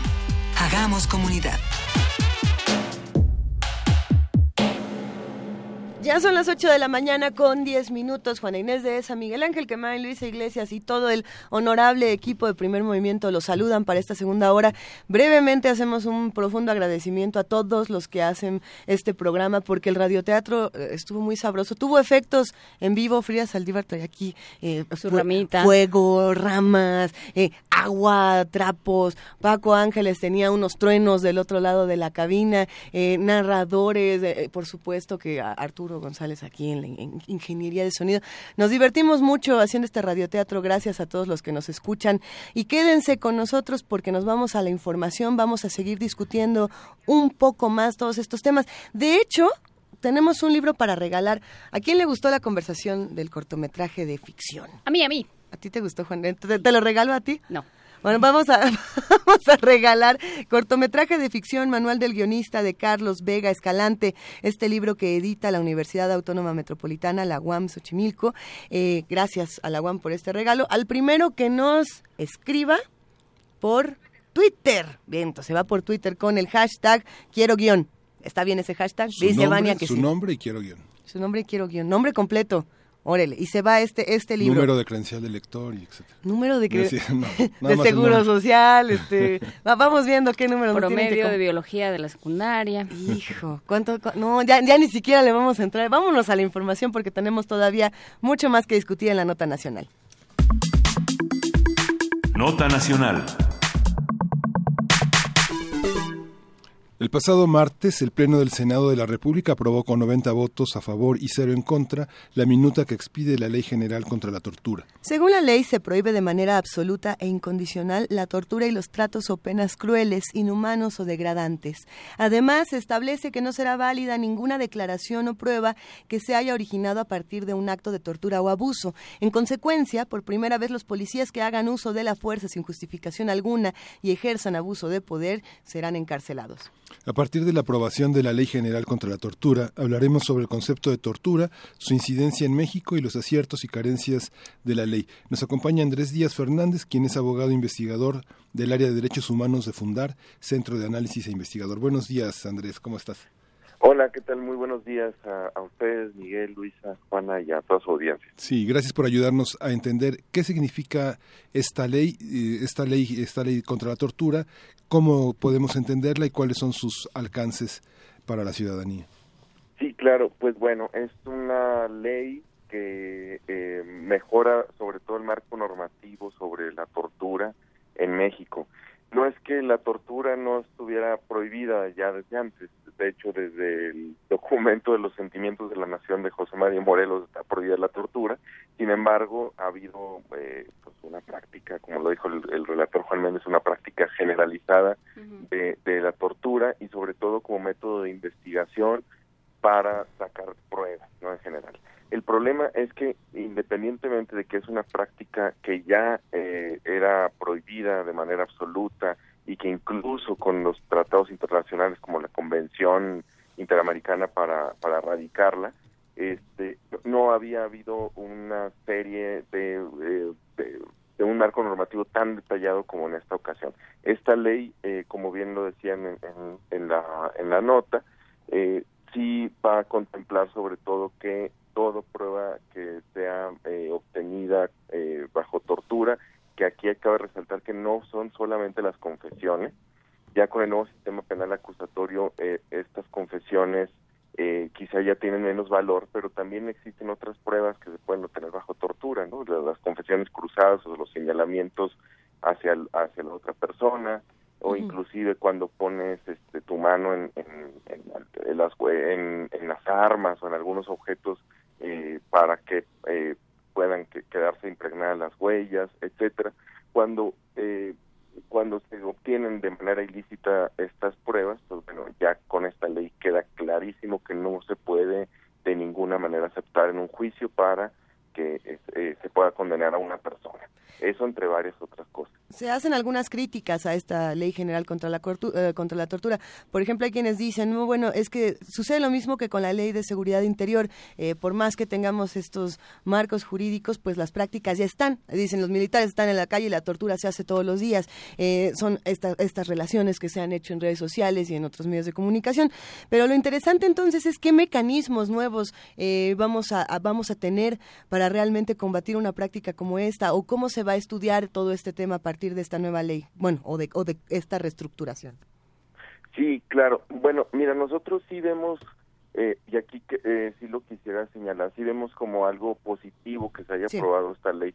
Es un, eh, y lo digo para ser un producto legislativo, ¿no? Claro. Como defensores de derechos humanos, como organizaciones de la sociedad civil, sí estuvimos este, acompañando el proceso desde hace casi dos años eh, de hecho eh, lo platicamos en algunas ocasiones con ustedes y, y pensamos Así que es. el producto final sí mejora el, el, el marco normativo y, y sí digamos da muchas pautas para que la tortura ya no sea digamos la, la principal eh, o, o, más bien que ya se pueda erradicar finalmente el problema justamente como dices va, va a venir en la aplicación y es lo que sí no la aplicación eh, que le van a dar los policías, los ministerios públicos y sobre todo los jueces. Y, e insisto, no es que la tortura eh, no fuera prohibida ya desde antes, sino uh -huh. que más bien la práctica ahora eh, tiene que ser eh, cambiada. Esto yo creo que, que va y tiene que quitar esta idea falsa de que los derechos humanos protegen a los delincuentes, entre comillas, ¿no? Que, los derechos humanos solamente están al servicio de los delincuentes. Yo creo que con esta ley justamente se limita o se trataría de limitar toda la actividad irregular que hagan estos eh, agentes de seguridad, sobre todo en la Procuración de Justicia, para que incluso puedan eh, hacer investigaciones con mayor profesionalidad. Es decir, se podría combatir mejor la, la impunidad al no tener personas que son eh, falsamente acusadas e inclusive al corroborar con otros medios de prueba que no solamente sean los que produzca la propia persona, digamos con una confesión o con algún señalamiento o con eh, bueno las pruebas ilícitas pues eh, y que puedan tener como una veracidad en los juicios. Yo creo que esto va a beneficiar tanto a las víctimas del delito como a las víctimas del nuevo delito que, que pues es la tortura ciertamente si la práctica es este eh, lamentablemente generalizada y hay hasta el momento pocas sentencias por este delito de tortura lo, lo peor que podría pasar es que esta ley sea una ley eh, que quede en letra muerta. Pero también hay otras disposiciones que se están eh, digamos conteniendo sobre todo en la investigación. Es decir aquí ya también se protege por ejemplo cuando una persona que está siendo acusada ofrece una prueba que la prueba idónea para decir si hubo tortura no se llama, por ejemplo, protocolo de Estambul, protocolo de Estambul, que, que no es como dijo algún policía alguna vez que, que solamente eso aplicaba en Estambul, ¿no? O sea, es, es un documento internacional este, que aplica también en México, es una prueba médica y psicológica, entonces aquí también ya eh, algo que, que habíamos luchado mucho es que solamente tomaran en cuenta este esta prueba que era hecha por las propias autoridades, ¿no? Y entonces pues eso limitaba mucho la prueba eh, de, de, que había una tortura porque pues bueno, si la autoridad es quien te detiene, quien te investiga y quien te tortura y que además eh, te va a realizar el examen para ver si fuiste torturado, pues muchas veces va a decir que no, que no fuiste torturado. Entonces ahora sí se trata de que eh, los peritajes independientes tengan el mismo valor eh, que eh, las pruebas o los peritajes que hagan las autoridades.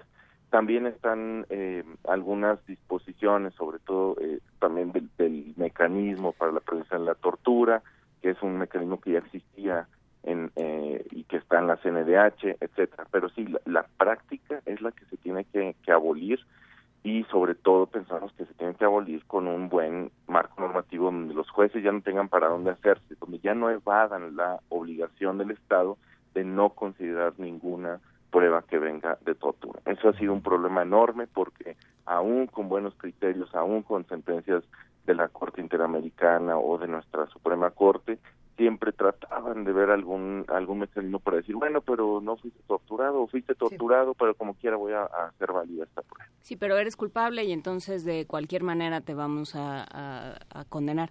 Eh, hay, hay varios eh, temas que salen ahí. Por un lado, la opacidad, ¿no? que, que apuntabas tú y que, bueno, sí, por supuesto, no sabemos exactamente de dónde salen estas confesiones, de dónde se producen estas pruebas y de pronto son irrefutables y de pronto son suficientes para tener a la gente, sino no, eh, con una sentencia, por lo menos dentro de, eh, una institución penitenciaria. Y eso, pues ya sabemos a todo lo que se presta. Y por el otro lado, ¿qué haces con una, con un, eh, con una clase militar ejerciendo las labores de una policía? Porque a una policía le puedes, o sea, la policía en teoría sabe que no que la tortura no está dentro de sus posibilidades, ¿no? No tendría que estar dentro de su horizonte, pero pero con los militares la cosa es distinta, o sea, ¿cómo, cómo se aplica, cómo, sucede la tortura en un medio donde la donde los militares están metidos a hacer labores de policía? Bueno, justo eso también ha sido otra parte del problema. Eh, la tortura eh, ha sido aplicada por eh, organización, eh, por sí, organizaciones policíacas o de, militares y, y, bueno, basta nada más ver, no, no lo digo yo, basta ver lo que dice la propia Comisión Nacional de los Derechos Humanos, las recomendaciones o las comisiones estatales que han eh, emitido recomendaciones por tortura. Esta ley solamente eh, se enfoca en esta práctica e inclusive también, y, y es algo que lo contiene ya también, una eh, digamos, eh, la, aplicación de la responsabilidad del superior jerárquico. Es decir, que no solamente va a ser responsable la persona que cometa materialmente la tortura, sino también de sus superiores, de quien debía supervisar, de quien esté a cargo de, tal centro, etcétera. Si bien no quedó tan detallado este punto como queríamos que, que estuviera, como lo dice el artículo 6 del Estatuto de Roma, que es el que eh, define los crímenes de lesa humanidad, entre ellos la tortura, si bien remite a la legislación aplicable. Entonces también, si consideramos que, que el Estatuto de Roma y otras convenciones son aplicables a México directamente con base en nuestro artículo primero, pues bueno, ahí, ahí debería estar.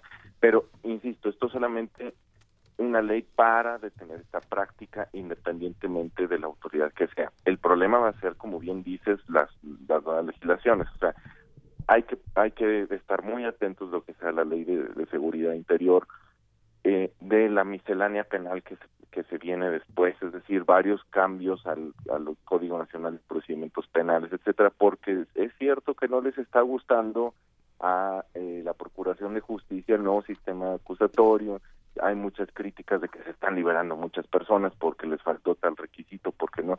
Bueno, es que esto debe de llevar a la profesionalización y al respeto y restricto de los derechos humanos en este país. Digo, ya es suficiente de tantas décadas de impunidad, de violaciones a los derechos humanos. La ley en sí no va a caminar eh, sola si no la, si no la eh, defendemos creemos que sí mejora muchísimo este marco normativo, que sí puede, digamos, detener en momento dado, por ejemplo, si un militar hace eh, esta acción, pues eh, va a llevar a, un juicio, bueno, se tiene que analizar bajo también eh, esta ley y bajo todos los respetos a los derechos y garantías que tienen las personas detenidas, pero sí esperemos que ya sea un, un paso para que dejen de torturar. O sea, es que alguien me preguntaba también, bueno, ¿y, va a haber capacitación o algo sobre esta ley? Bueno, yo creo que capacitación ha habido suficiente y además creo que no es necesario tampoco una capacitación de decir, bueno, es que esto es un delito y los delitos no los deben de cometer, sobre todo cuando se lo decimos a autoridades del Estado, siendo ellas las obligadas a, a, proteger y promover los derechos humanos, pues bueno, yo creo que es bastante obvio que ya saben qué es un delito y qué no es un delito, ¿verdad? Entonces, yo creo que nada más es una cuestión de decir, ya no puedes cometer este delito, eh, no lo podías cometer antes, pero ahora menos, ahora va a haber más castigo, ahora ni siquiera las pruebas que puedes obtener mediante este delito van a contar. Entonces, creo que todo esto debe de llevar, si bien se aplica a una buena eh, mejora del mar, de, de las investigaciones, etcétera. No lanzamos eh, todas las, eh, las, las eh, albricias, ¿no? hacia eh, todo rumbo, ¿no? Pero pensamos que al menos como producto legislativo es un buen paso. te lo digo porque no lo podría decir de, de todas las leyes y no lo he dicho o no lo hemos dicho este en el paso del tiempo, pero creemos que sí dota un, marco normativo que yo creo que ya se, se tenía, pero ahora queda más detallado pero sí, la, la cuestión va a ser cómo podemos enfrentar los nuevos retos, cómo podemos esto compaginarlo con esto, la seguridad interior, eh, con eh, los límites y sobre todo cómo afrontamos la seguridad en México. No podemos detener eh, delitos o no podemos investigar delitos cometiendo otros delitos. Eso es básico y tiene que quedar clarísimo. La codificación de gestos contra la, contra la, contra la tortura, los gestos que se ejercen en la tortura colocan también esta ley en un ámbito también mental, no solo físico, como se había venido desarrollando en las primeras décadas del siglo XX, sino ya esta parte de los gestos, de las amenazas. ¿Cómo distinguir otros ámbitos de la amenaza, de la coerción, del chantaje frente a la, a la cuestión de la tortura? ¿Cómo, cómo delimitar esta visión? Eh? Claro, de hecho, eh, bueno, cierta, como, como bien lo dices, está, eh, la tortura no solamente es física, sino también es psicológica. Y mucha de ella también ha sido aplicada en México, por ejemplo, con amenazas de, de, violación a la familia, a los hijos, etcétera, que, que profieren las autoridades en contra de las personas que han detenido. Este, esta ley también crea y esto es importante decirlo porque eh, el delito de tortura ya existía, ¿verdad? La tipificación, pero ahora se tipifica un nuevo delito, que es el delito de tratos o penas crueles, inhumanos o degradantes. Eso es, eso es diferente, digamos que el, eh, eh, hay una hay un elemento ahí que, que no lo tiene, que es decir, el fin o el propósito.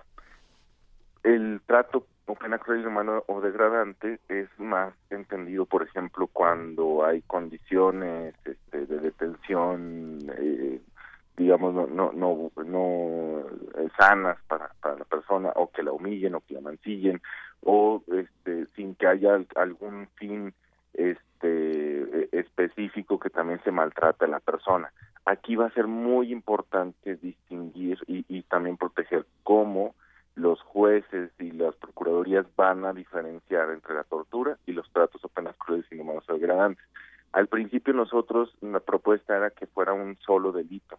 ¿Por qué? Porque los tratos o penas eh, crueles, inhumanos o degradantes tienen una penalidad mucho menor.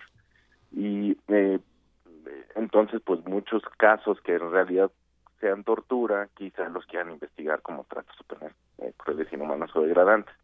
Finalmente eh, se quedó como está ya el estándar internacional, que son dos situaciones distintas que se diferencian en el fin y, a veces también por la intencionalidad de, cometerlo, ¿no? O sea, la tortura siempre va a ser un delito doloso, es decir, siempre va a haber intención de cometerlo. Los tratos penas crueles también, pero también puede ser que, que, que no, que también sean condiciones o que puedan maltratar a la persona, eh, pues quizás sin, sin, sin, tan, sin la intención, pero ciertamente el fin es la diferencia. Entonces, perdón por la tanta técnica, pero esas son las, las diferencias, ¿no? Entonces, eh, quizá algunos eh, eh, casos o situaciones que no consistan en una tortura, es decir, que no sea eh, prácticas que causen sufrimiento, dolor a la persona, y te, para conseguir algún fin, pues van a ser consignadas como eh, tratos o penas crueles, inhumanos o degradantes. Entonces, por ahí se podrían dar también algunos otros casos y bueno, es también decirlo, se crea este nuevo delito.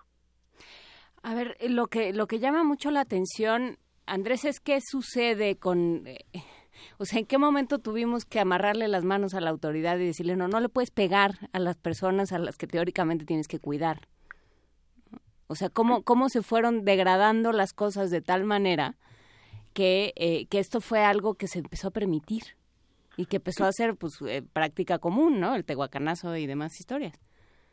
Claro, yo creo que lamentablemente, y hay que reconocerlo, bueno, quien inicia y quien, quien dispone esta práctica de la tortura es el Estado, ¿sí? Uh -huh. Es un crimen de Estado. Sin embargo, eh, ha tenido una amplia mm, justificación incluso social y eso es lo más lamentable en, en algunos sectores. O, o bueno, no, ni siquiera podría decir que la mayoría de la gente que, justifica la tortura, pero mucha gente que sí habla de esto, eh, de alguna manera la justifica, ¿no? Que está dispuesto a quitarle derechos a cualquiera por, por sospechar, por sospechoso. ¿no? Claro, o porque piensan, bueno, es que si yo, eh, si se le tortura a la gente, igual y si nos va a sacar, nos va a decir la verdad, uh -huh. nos va a decir dónde está la persona secuestrada, etcétera. Bueno, con la tortura te van a decir lo que quieran, no, no la verdad, sino lo que quieran que te digan, ¿no? Entonces, eh, también permitirlo en un caso es permitirlo en todos los casos también. Y bueno, eh, aquí lo, lo que sucede es que sabemos que aunque eh, si se tortura a una persona ya se puede eh, o ya se quiebra ese estado de derecho le podría pasar a cualquiera porque los efectos son los mismos, es decir, te torturo, te eh, haces una confesión o, alguna otra cosa ya te, estás eh, procesado en algún eh, juicio. Eh, bueno, lo, lo que se olvida es que pues también esta tortura, ah, eh, digamos, sucede más eh, comúnmente contra las personas más marginadas por materia económica, social o alguna otra situación, si son indígenas, este, etcétera, ¿no? Eh, hay también diferenciación de, de, la tortura, se habla también de la tortura sexual, por ejemplo, uh -huh. que la sufren hombres y mujeres, pero que la hemos visto y estudiado más eh, eh, con, con, las mujeres, ¿no? Porque eh, se tiene otro componente la tortura sexual, ¿no?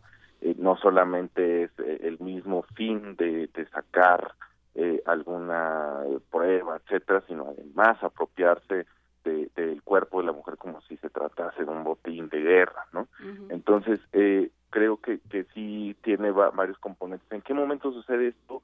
Eh, no lo sé. Yo, a mí me gustaría eh, pensar que no ha sido tan constante en todas las épocas de la historia nacional. Te digo, si desde José María Morelos se está prohibiendo la tortura, quiere decir que existía la tortura. ¿no? Uh -huh. Y si todas las leyes eh, en su momento de la Constitución la han prohibido, y ahí está el artículo 22 que igual no lo, la nombra como tal, pero dice todas las eh, los actos que pueden ser tortura, pues bueno, este quiere decir que, ha existido. Yo creo que se acentúan en algunos momentos. Por ejemplo, podemos hablar de la guerra sucia en los años 70, cómo la tortura fue eh, utilizada para que la, eh, los guerrilleros confesaran algunas eh, locaciones o donde estaban algunos compañeros o compañeras o y, vemos cómo se ha acrecentado eh, lastimosamente desde el año 2006 para acá que coincide con eh, la eh, guerra contra el narcotráfico o como se le quiera llamar a ese periodo porque nos confunden a cada rato como lo hay que llamarla a ese periodo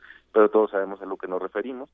Y sí, ha, ha sucedido mucho y hemos visto cómo esta tortura eh, ha servido para que puedan llenar sus listas de delitos que están pendientes, puedan decirle a la ciudadanía, estamos cumpliendo con la seguridad, mira, aquí están todos los, los, los delincuentes y además te van a decir que cometieron tortura y eso solamente es una argucia de la defensa, ¿no?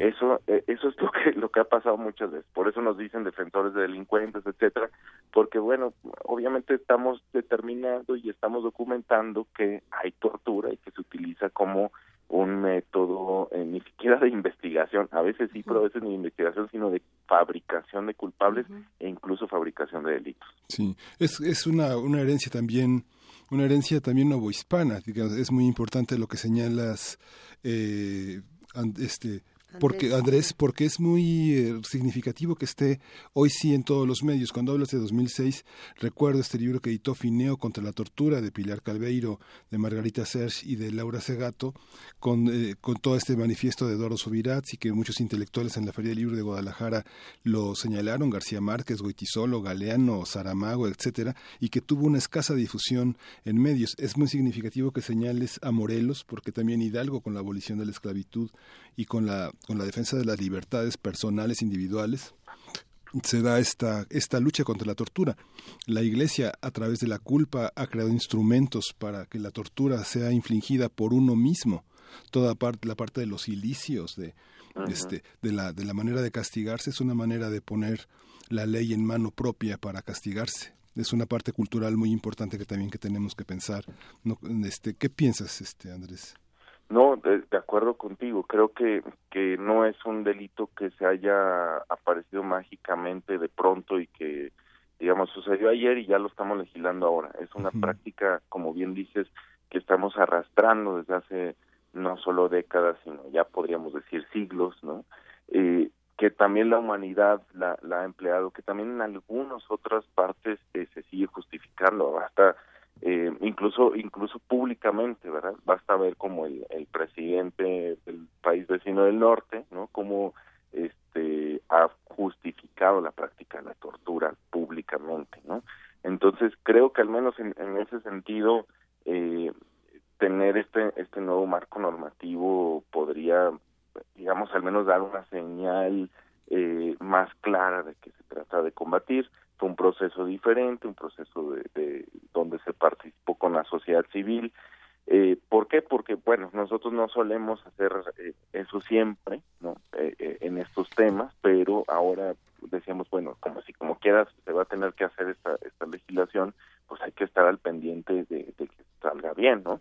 Entonces, eh, yo creo que sí es una práctica que, que se viene arrastrando, que es generalizada, que hay bastantes métodos de tortura en todo el país, incluso hay gente que te puede decir que es, esta práctica es muy común en Quintana Roo, esta práctica es muy común en Chihuahua, esta es muy común en Tamaulipas, etcétera. Todos los estados han tenido, o, o la mayoría yo podría decir, porque igual no conozco de todo, pero sí creo que la mayoría de los estados de la República han tenido estas prácticas de tortura, han tenido sus recomendaciones, la han utilizado para los mismos fines, eh, y bueno, pues cuando uno dice, bueno, sabemos cómo son las, las, eh, eh, las eh, el sistema de investigación y Sí. toda la parsimonia que a veces invade eso y vemos también los altos índices de tortura, dices, pues igual no están investigando, solamente están capturando gente inocente para eh, involucrarla. Eh, no se sabe investigar, pero yo creo que sí se tiene que, ya ahí están los modelos para que puedan modificar las prácticas. De seguro va a haber muchas quejas y esto lo adelantamos. No, ya, ya hay, ¿eh? Ya Sí. este, tenemos ahorita en Twitter gente diciendo que es una, son leyes que protegen a los delincuentes conocidos y confesos. Claro.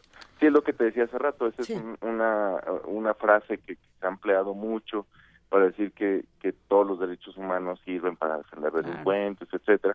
Yo lo que digo es, si se crea un delincuente de la sea, mágicamente, es decir, te torturamos y ya eres delincuente porque te pasamos en la televisión, damos una señal a la ciudadanía de que tú eres el delincuente y decimos que eres secuestrador, etcétera, pues obviamente las personas que vayan a estudiar el caso y se determine la tortura y digan, pues bueno, es que aquí esta persona no hizo nada, no hay ningún señalamiento más que las propias pruebas que se obtuvieron por su tortura, obviamente que se va a crear la idea de que se defienden delincuentes. Esto ya lo, lo hemos sabido. Eh, yo creo que eh, se ha tratado erróneamente de poner al pueblo contra el pueblo, es decir, al pueblo víctima del delito contra el pueblo víctima del delito nuevo o del crimen de Estado que es la tortura y de todo lo que se trata aquí es de decir no, aquí se tiene que tener a la autoridad vigilada, a la autoridad controlada por eh, que, que no haga este tipo de crímenes y sobre todo esto va a beneficiar tanto a las víctimas del delito porque van a tener a la persona que sí cometió el delito efectivamente y no a la que torturaron y que dice que cometió el delito. Y eh, obviamente no creas un nuevo eh, un nuevo delito un nuevo delincuente falso no entonces más bien dejemos de fabricar delincuentes investiguemos bien los delitos dejemos de cometer la tortura y eh, avancemos en un plano de respeto a los derechos humanos para todas y todos, para las víctimas del delito y para las personas que les están acusando eh, delitos que no cometieron. Eh, sin duda es importante discutir las leyes, discutir los mecanismos con los cuales hablamos de estas leyes, pero no vamos a discutir los derechos humanos. Eso es algo que, que tendremos que seguir platicando. Andrés Díaz Fernández, es un gusto, como siempre, escucharte. Por favor, dale, dale un gran abrazo a todos nuestros amigos de Fundar.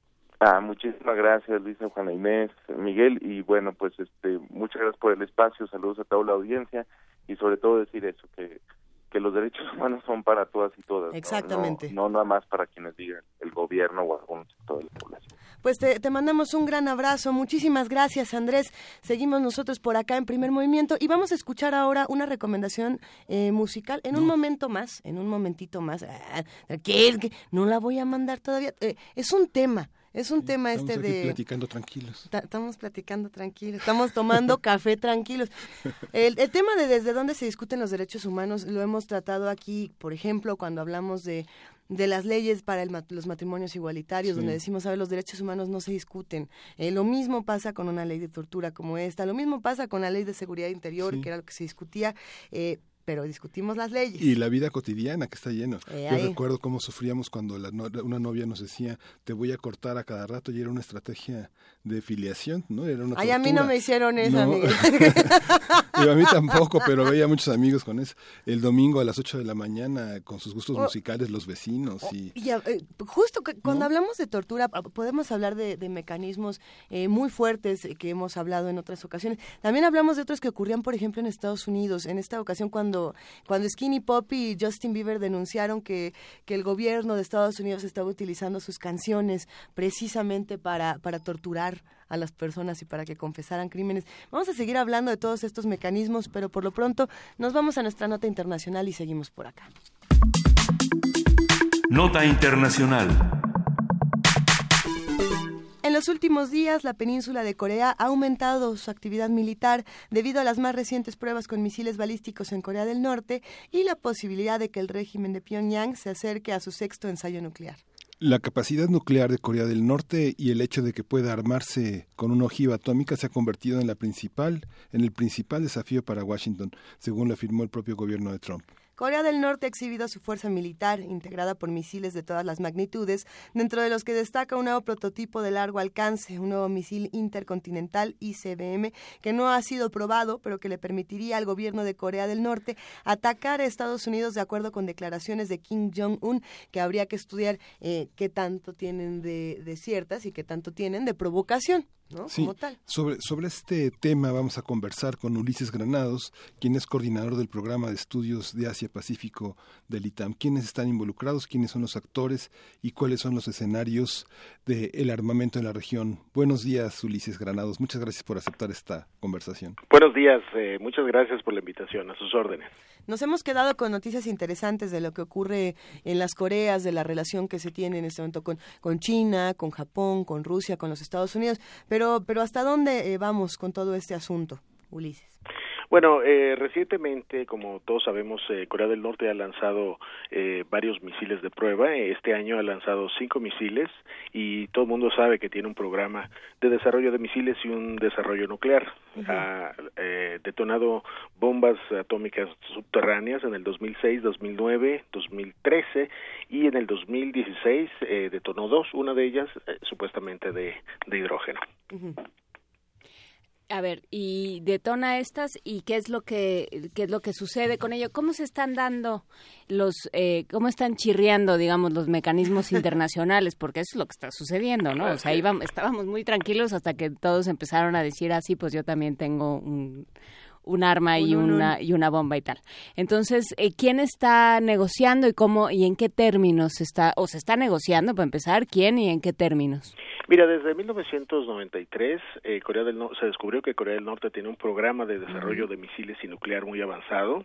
Iniciaron negociaciones principalmente con los Estados Unidos, pero eh, no, pu- no se pudo frenar el, des- el programa de desarrollo nuclear eh, y sin embargo para el año 2004, del 2004 al 2009, seis países, las dos Coreas, Corea del Sur, Corea del Norte, China, Japón, Estados Unidos y Rusia eh, se enfrascaron en una serie de negociaciones a seis bandas para tratar de negociar la desnuclearización de la península coreana.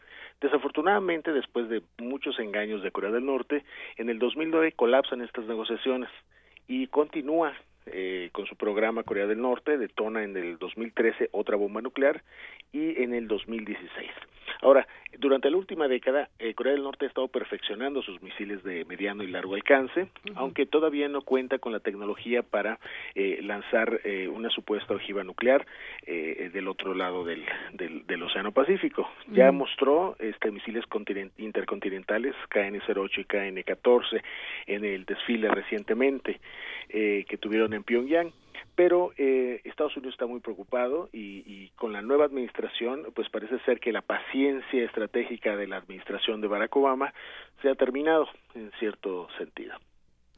La paciencia estratégica, o sea, digamos, se han dedicado a jugar una especie como de como de vencidas virtuales, ¿no? Como como a mostrar cada uno sus cartas eh, pa- para amedrentarse unos a otros y al mismo tiempo se ha ido creando eh, por el trabajo mediático se ha ido creando como una especie de, de leyenda negra en torno a los dos, ¿no? De lo que son capaces y, y lo irresponsables que son y lo y se han construido tanto Kim Jong Un como Donald Trump como personajes de arranques, de, de desplantes, capaces Sí. de, eh, de- Los malos malísimos. Los malos malísimos, capaces de una- un desplante que nos va a llevar a todos al holocausto nuclear, ¿no? Y por eso los científicos adelantan el reloj del apocalipsis y todas estas cosas.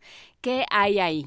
O sea, Mira, ¿eso puede pasar? Mira, yo, yo creo que gran parte de esto, gran parte de esta estrategia, tanto de los Estados Unidos, pero principalmente de Corea del Norte, tiene que ver con bluffing.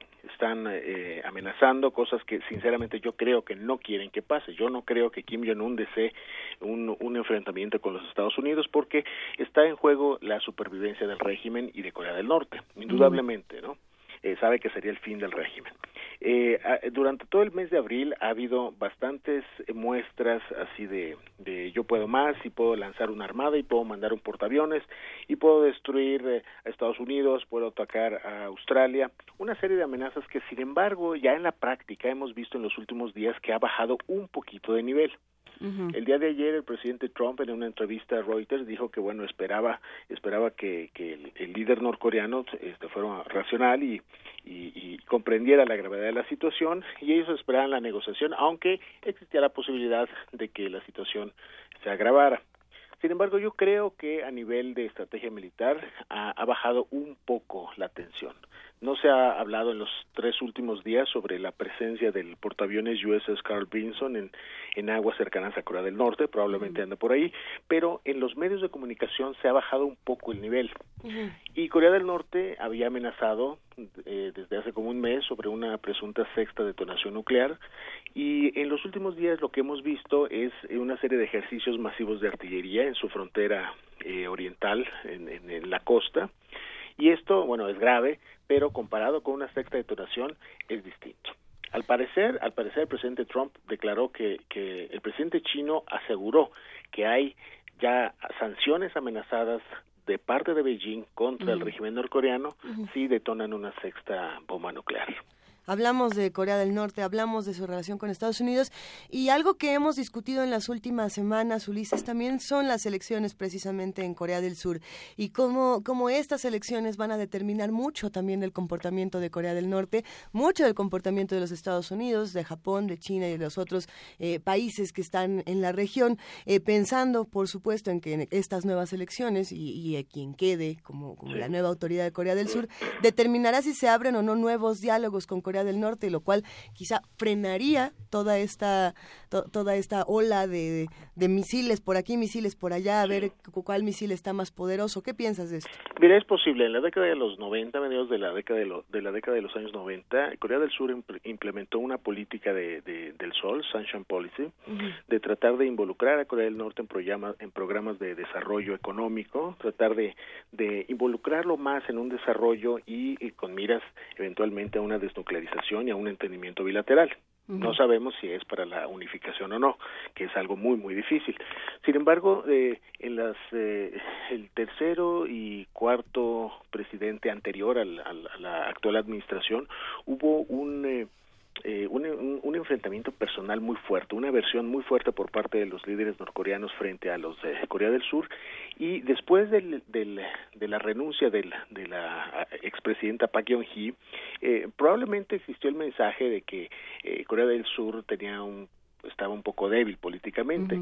Y probablemente esto es otra de las razones por las cuales eh, muestra su fuerza Corea del Norte. Vienen las elecciones en, en, mayo en Corea del Sur y es interesante ver que los candidatos realmente están alineados a una política multilateral junto con los Estados Unidos y con Japón de enfrentar esta amenaza norcoreana.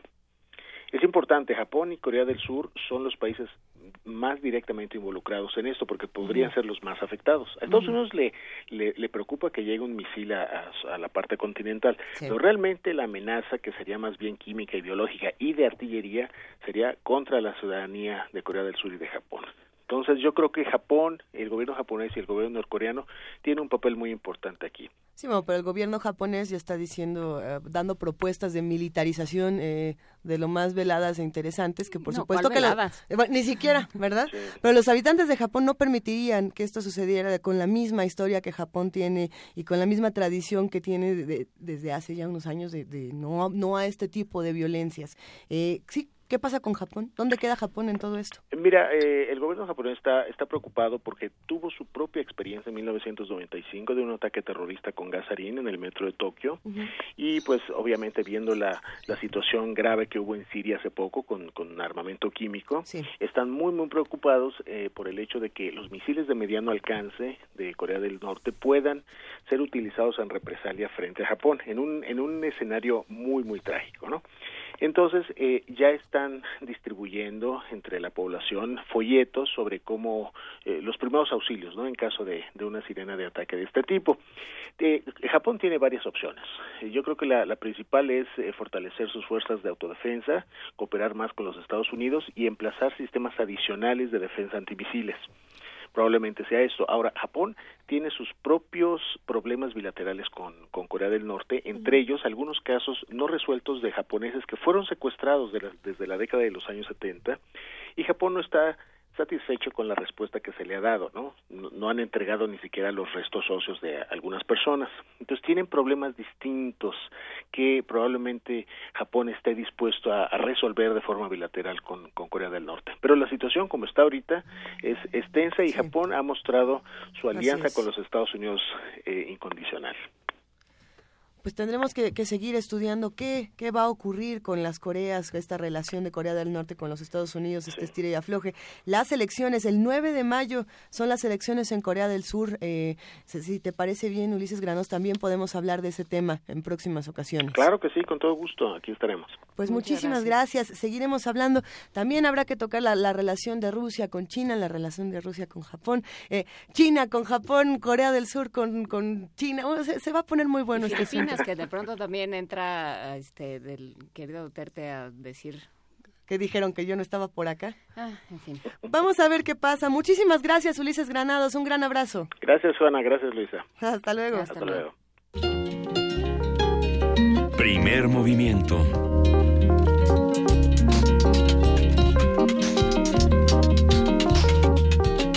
Ya está Emiliano Cárdenas en la línea, él es fundador y director eh, de danza, de la, de la compañía Danza Clown, y mañana va a participar, y el domingo también en el, Día Internacional de la Danza, que desde 1982 se celebra y que tiene como centro el pensamiento de Trisha Brown, una de las más grandes coreógrafas posmodernas del siglo XX, que falleció el 18 de marzo pasado y que es una de las grandes, grandes. Su deseo de volar era lo que motivó su danza. Y bueno, la danza de triciclo rojo es muy diferente a, a, todos los ejercicios clown que uno puede ver por ahí. Yo creo que es muy emocionante cuando, cuando uno se topa con, con, triciclo rojo.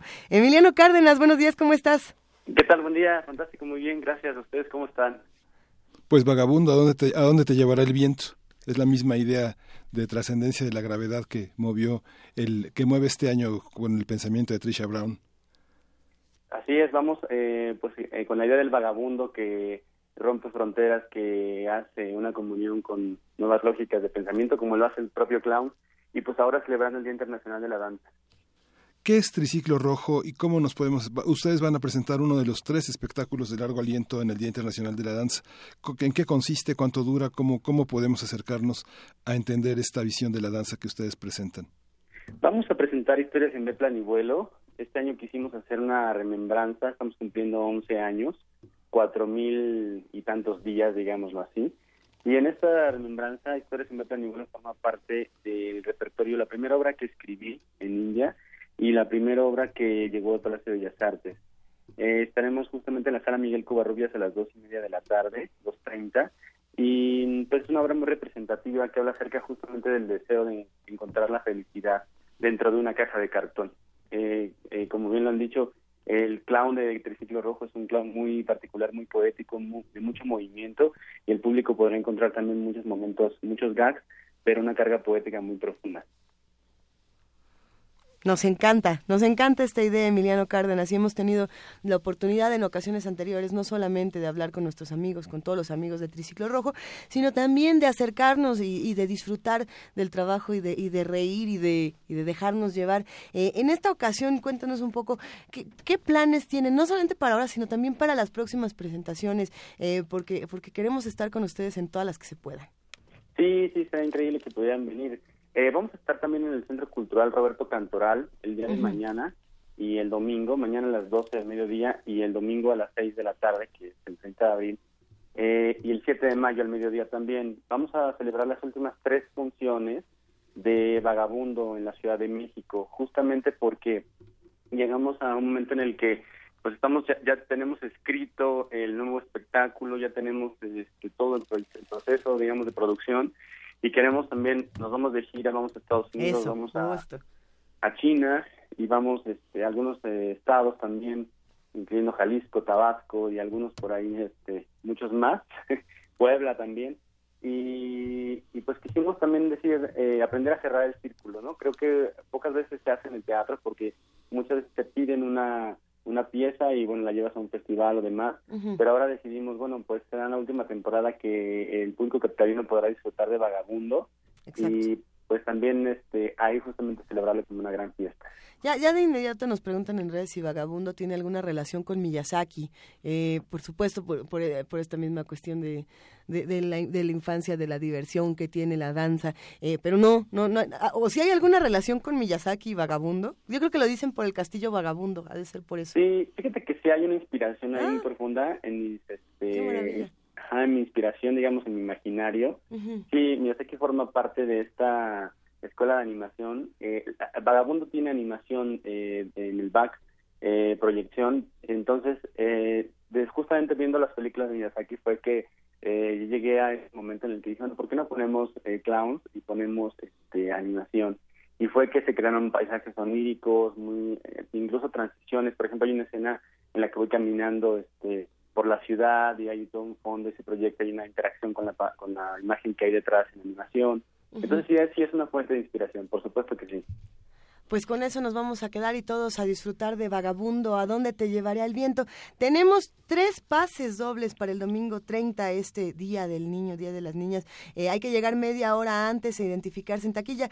¿Cómo regalaremos estos tres Por pases teléfono. dobles? Por teléfono. 55 36 43 39. 55 36 43 39. Y, y bueno, recuerden que vamos a estar en Radio Universidad en, en vivo de 6 a 8, celebrando en el Centro Cultural Universitario el Día Internacional de la Danza y uno de nuestros focos de atención de nuestros invitados interesantes fue en ese triciclo rojo que se presentará el domingo y que eh, pues estaremos con muchísimas, muchísimas actividades en, en la universidad. Una maravilla. Pues muchísimas gracias, Emiliano Cárdenas, y como bien sabes, te admiramos y te mandamos un abrazo. No, hombre, gracias a ustedes, un abrazo fuerte y pues que sea un éxito el Día Internacional de la Danza y, y su programa tan mañanero. Eso. Muchas gracias. Es- gracias, es- Emiliano. Gracias. Ahora sí, yo que les estaba queriendo poner canción desde hace rato, pero ahora sí ya viene la buena. ¿Cuál, cuál vamos a escuchar? Vamos a escuchar de Collective Soul Run. Nos lo pidió Andrea Aguirre. Hasta que se nos hizo escuchar a Collective, a Collective Soul en primer movimiento. Venga.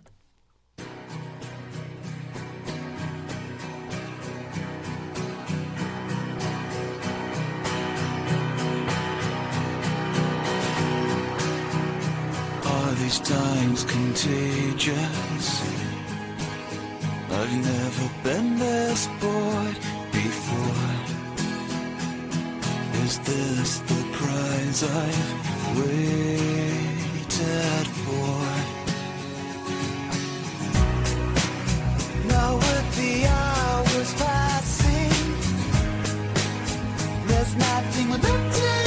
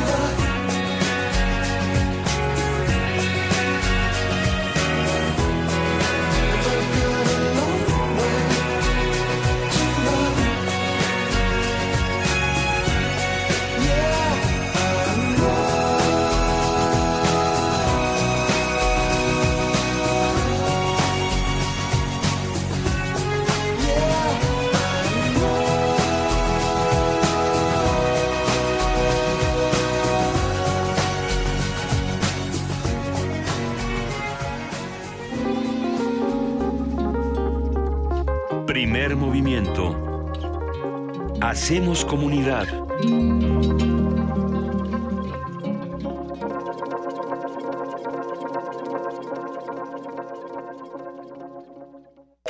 Corte informativo. La UNAM. El rector de la UNAM, Enrique Graue, aseguró que será difícil construir un muro entre México y Estados Unidos en materia de educación y ciencia, pues la colaboración en estos rubros es vigorosa. Soy optimista en relación a la educación y la ciencia. Yo creo que el muro de la educación y en la ciencia va a ser muy difícil de construir por las propias características de la educación y de la ciencia. Tenemos un par de decenas de miles de estudiantes trabajando algún tipo de grado en los Estados Unidos. Tres mil de ellos corresponden anualmente a mi universidad. Y esto se ha mantenido en forma fluida y vigente. El compartir conocimientos y el educar indudablemente será el futuro de la mejor relación bilateral. Nacional. El Senado de la República concluyó sus trabajos legislativos. Queda pendiente el nombramiento del fiscal anticorrupción, la aprobación de la Ley de Seguridad Interior, la Ley de Contratación de Obras Públicas, la Ley de Archivos, la Ley de Biodiversidad y la ley impulsada por el diputado independiente Pedro Kumamoto, que buscaba cambiar la fórmula para que los partidos políticos reciban recursos de acuerdo a la votación que obtengan. Habla Miguel Barbosa, senador del Partido del Trabajo. Este periodo legislativo fue dominado por el ambiente político electoral. No hubo voluntad de la bancada mayor acá en la Cámara de Diputados, de senadores, ni del gobierno de la República, que es en realidad quien suelta o detiene el proceso legislativo, e insatisfechos de nuestra parte. En entrevista con Radio UNAM, Marco Fernández, de México Evalúa, habló sobre la omisión del Congreso de la Unión al no elegir al nuevo fiscal anticorrupción. Hay dos eh, nombramientos o dos series de nombramientos muy importantes que, que forman parte del Sistema Nacional Anticorrupción que están pendientes. Por un lado es el nombramiento del fiscal anticorrupción y por el otro lado los magistrados de la sala especializada justo en materia administrativa que va a ser la encargada de procesar las faltas administrativas graves asociadas a conductas de corrupción y los nombramientos de los magistrados en las salas eh, regionales que ayudarán a estos magistrados. Ambos nombramientos eh, son clave para ir avanzando en la operación del Sistema Nacional Anticorrupción. Luis María Aguilar, presidente de la Suprema Corte de Justicia de la Nación, advirtió que el Poder Judicial de la Federación no tolerará y sancionará a los malos servidores públicos. No solo los impartidores de justicia, sino todos, absolutamente todos los que prestan sus servicios en el Poder Judicial de la Federación, debemos ser ejemplo de transparencia, compromiso e integridad. El Poder Judicial de la Federación no tolera y en cambio sanciona a aquellos malos servidores públicos, incluso juzgadores, que no cumplen con su deber de honestidad y de debido trabajo en favor de la sociedad. Economía y finanzas. La Procuraduría Federal del Consumidor inició tres procedimientos por infracciones a la Ley de Aviación Civil contra Aeroméxico, Volaris e Interjet, por incurrir en el cobro de la primera maleta documentada en los vuelos hacia Estados Unidos y Canadá. La Profeco consideró que el cobro viola los derechos de los pasajeros a transportar equipaje de hasta 25 kilos sin costo alguno. Internacional. Delcy Rodríguez, canciller venezolana, sugirió que la postura de México en la Organización de Estados Americanos con respecto a su país fue para recibir el beneficio de Estados Unidos de mantenerlo en el Tratado de Libre Comercio de América del Norte. ¿Será algún pago que le están haciendo a México por algo que habrá hecho México? Y ahora resulta que el muro vergonzoso no solamente lo tiene que pagar México, sino que aparece un proyecto en el Congreso estadounidense fechando el impuesto a las remesas hacia nuestros hermanos países del Caribe. Qué curioso, ¿verdad? Qué curioso. El presidente de Estados Unidos, Donald Trump, adelantó que es posible un conflicto con Corea del Norte. Sin embargo, dijo, preferiría resolver la situación por la vía diplomática. Escuchas XEUN. Radio UNAM.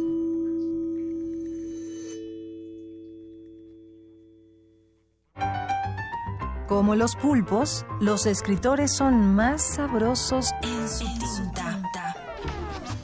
Una producción del Instituto de Energías Renovables de la UNAM. Lunes y miércoles al mediodía por el 96.1 FM. Radio UNAM.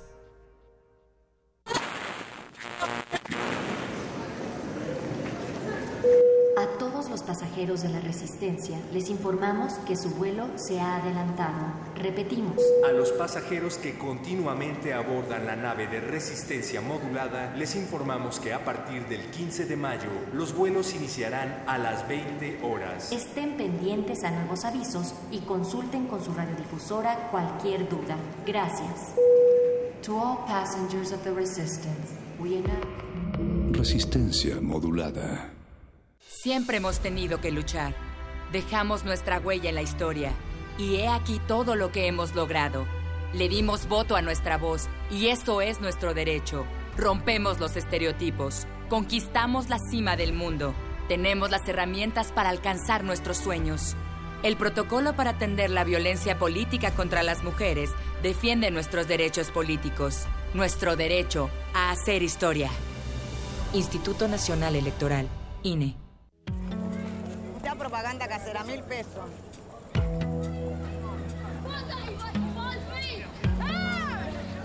of your country.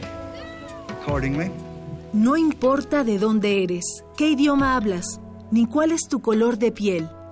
Tus derechos humanos son universales y deben ser respetados. Conoce cuáles son y cómo protegerlos en un programa de análisis y reflexión sobre este tema con Diego Guerrero. Derecho a debate. En la cultura de la legalidad participamos todos. Te invitamos a una mesa de discusión con estudiantes universitarios y especialistas todos los lunes a las 10.05 de la mañana. Por el 96.1 FM. Radio UNAM.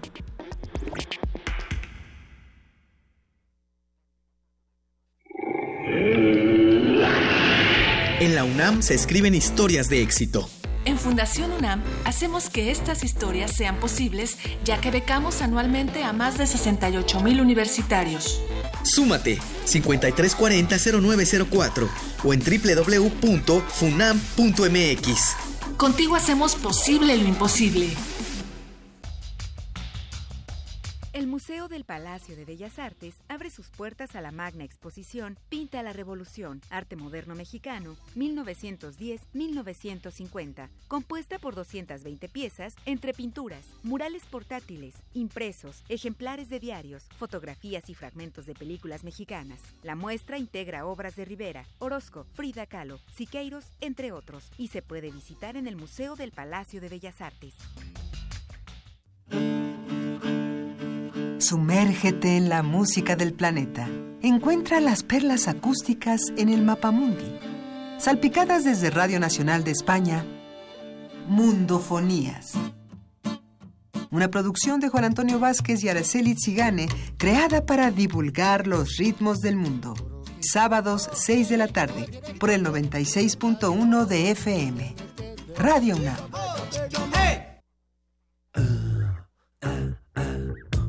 No te quedes leyendo sombras. Dale vuelta a la página. Entérate de las editoriales que hacen la diferencia. Programa especial, Los otros libros. Sábado 29 de abril, 4 de la tarde, por el 96.1 de FM. Forma parte de la diversidad textual. La cultura para llevar la encuentras en descargacultura.unam. Te recomendamos. Escucha la narración sobre muñecas embrujadas en el texto Sueña conmigo en voz de su autor Bernardo Esquinca. Las muñecas caminaban, algunas incluso movían los ojos, y hay quienes afirman que esa es la razón por la que estos juguetes antiguos dan la impresión de que nos siguen con la mirada.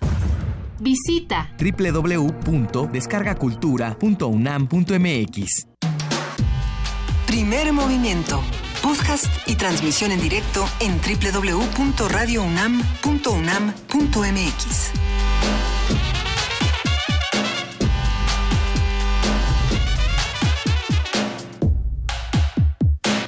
Las 9 de la mañana con 10 minutos. Hoy es viernes 28 de abril y estamos aquí en esta tercera hora de primer movimiento discutiendo muchas cosas fuera del aire que ya después les tendremos que contar.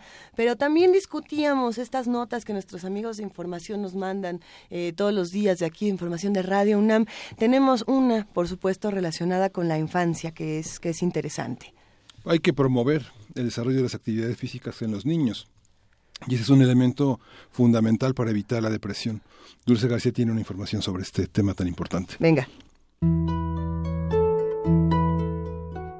Realizar ejercicio físico es importante porque es una de las mejores formas de poner en movimiento el organismo, ya que facilita el gasto de energía que se acumula por el consumo de productos grasos, además estimula el funcionamiento adecuado de todos los organismos y tejidos. Pero el ejercicio no solo contribuye a llevar una vida saludable a nivel físico, también es fundamental para el estado de salud emocional y mental. Por ejemplo, se ha evidenciado que niños que realizan alguna actividad física son menos propensos a desarrollar síntomas de depresión. El doctor Manuel González Oscoy, académico de la Facultad de Psicología de la UNAM, explica las razones. Cuando uno hace ejercicio, que tiene que ser un periodo mínimo de 20 minutos, preferentemente un ejercicio de tipo aeróbico, cardiovascular, el cuerpo empieza a producir endorfinas. Es un neurotransmisor que una de sus funciones es el sentirnos bien y reparar los daños que se van causando, porque es un anestésico natural. Cuando nosotros estamos haciendo el ejercicio, se desarrollan en los músculos unos pequeños cristales.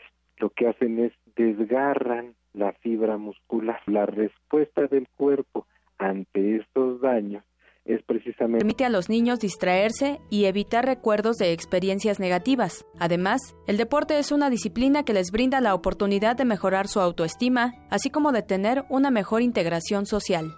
El ejercicio puede servir como una manera de expresar, de sacar su energía y como muchos de los ejercicios involucran a veces estar compitiendo, el deporte, trabajo en equipo, es una manera de ir aprendiendo las normas. Pues el niño primero tiene que ir aprendiendo a manejar su cuerpo y luego a través del ejercicio, en particular deportes, deportes de grupo en conjunto, empieza a manejar las relaciones sociales en dos sentidos. En primero, aprender las reglas, las reglas del juego, qué cosas se pueden hacer, qué cosas no se pueden hacer. Y después empieza a manejar la cooperación. Para detectar la depresión en los menores, es importante observar atentamente sus reacciones tales como llorar con frecuencia, si está enojado, es hostil, muestra falta de interés en actividades que antes disfrutaba, pierde el apetito, no se comunica, no expresa lo que siente o prefiere el aislamiento. Fomentar a los niños a realizar alguna actividad física les ayudará a desarrollar sus habilidades, a elevar su autoestima y a descubrir que es capaz de conseguir lo que se proponga. Para Radio UNAM, Dulce García.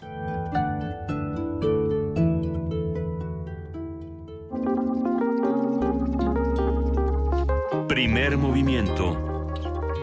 Hacemos comunidad.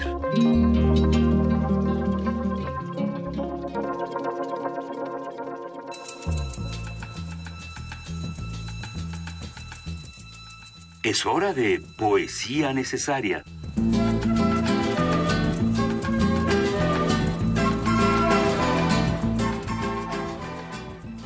Silencio en la sala nos pide nuestra productora Frida Saldívar porque llegó el momento de poesía ¿Y necesaria. Estábamos chacoteando, la verdad. Un poquito, nomás tantito, pero gozando Es que es la viernes, poesía. pues sí, ¿qué le vamos a hacer? ¿Es viernes de qué, Juana Inés?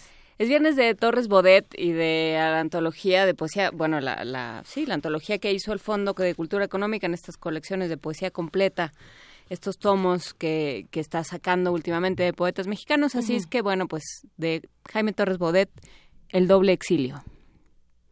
Soñé que te soñaba. Y a pesar de ese doble exilio injusto que obliga al sueño a desconfiar del sueño, nunca te vi más alta y más presente. Nunca en la vida fueron tus ojos más profundos, tu andar más firme, tu perfil más tierno.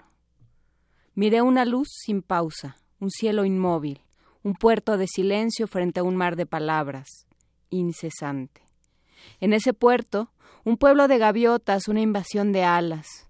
Cada ala llevaba una pregunta, y con solo callar las contestabas.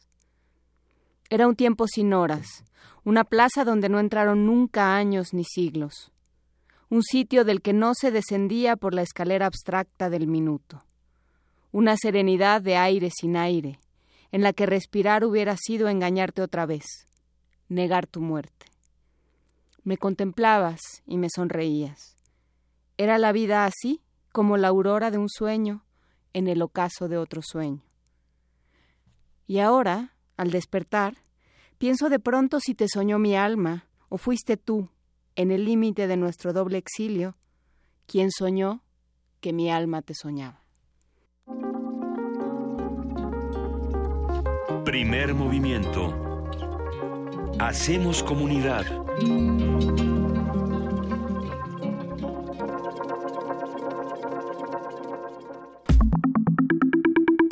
La mesa del día.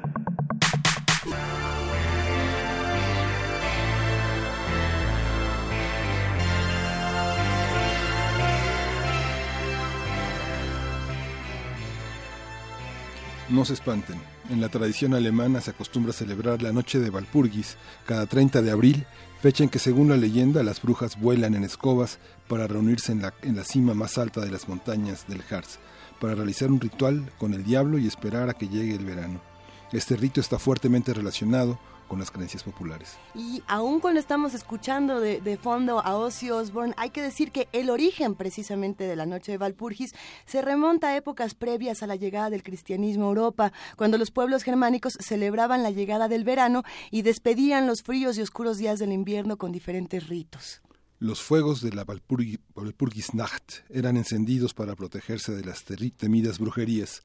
Las puertas se adornaban con crucifijos y ramos de hierbas, las escobas se colocaban con las hebras hacia arriba, sonaban las campanas de las iglesias y se colocaba sal en el umbral de los cobertizos para proteger al ganado. En la literatura hay una tradición muy interesante con la Walpurgisnacht. De hecho, hay que decir que Drácula, por ejemplo, este libro de Bram Stoker, que fue adaptado muchas veces al cine, eh, tiene fragmentos muy interesantes relacionados con este asunto. Por ejemplo, vamos a escuchar un fragmento de, la película de, de, Drácula, esta donde, donde Bela Lugosi decía, listen to them, the children of the night. Pero muy al principio de la película eh, se habla de qué día ocurre todo esto y es el 30 de abril. Vamos a escucharlo. Don't take my luggage down. I'm going on to Borgo Pass tonight. Borgo Sorosbo, moeste? No, no, please. Put that back up there. The driver, he is afraid. Walpurgis night. Good fellow he is. He wants me to ask if you can wait and go on after sunrise. Well, I'm sorry, but there's a carriage meeting me at Borgo Pass at midnight. Borgo Pass? Yes. Whose carriage? Count Dracula's. Count Dracula's? Yes.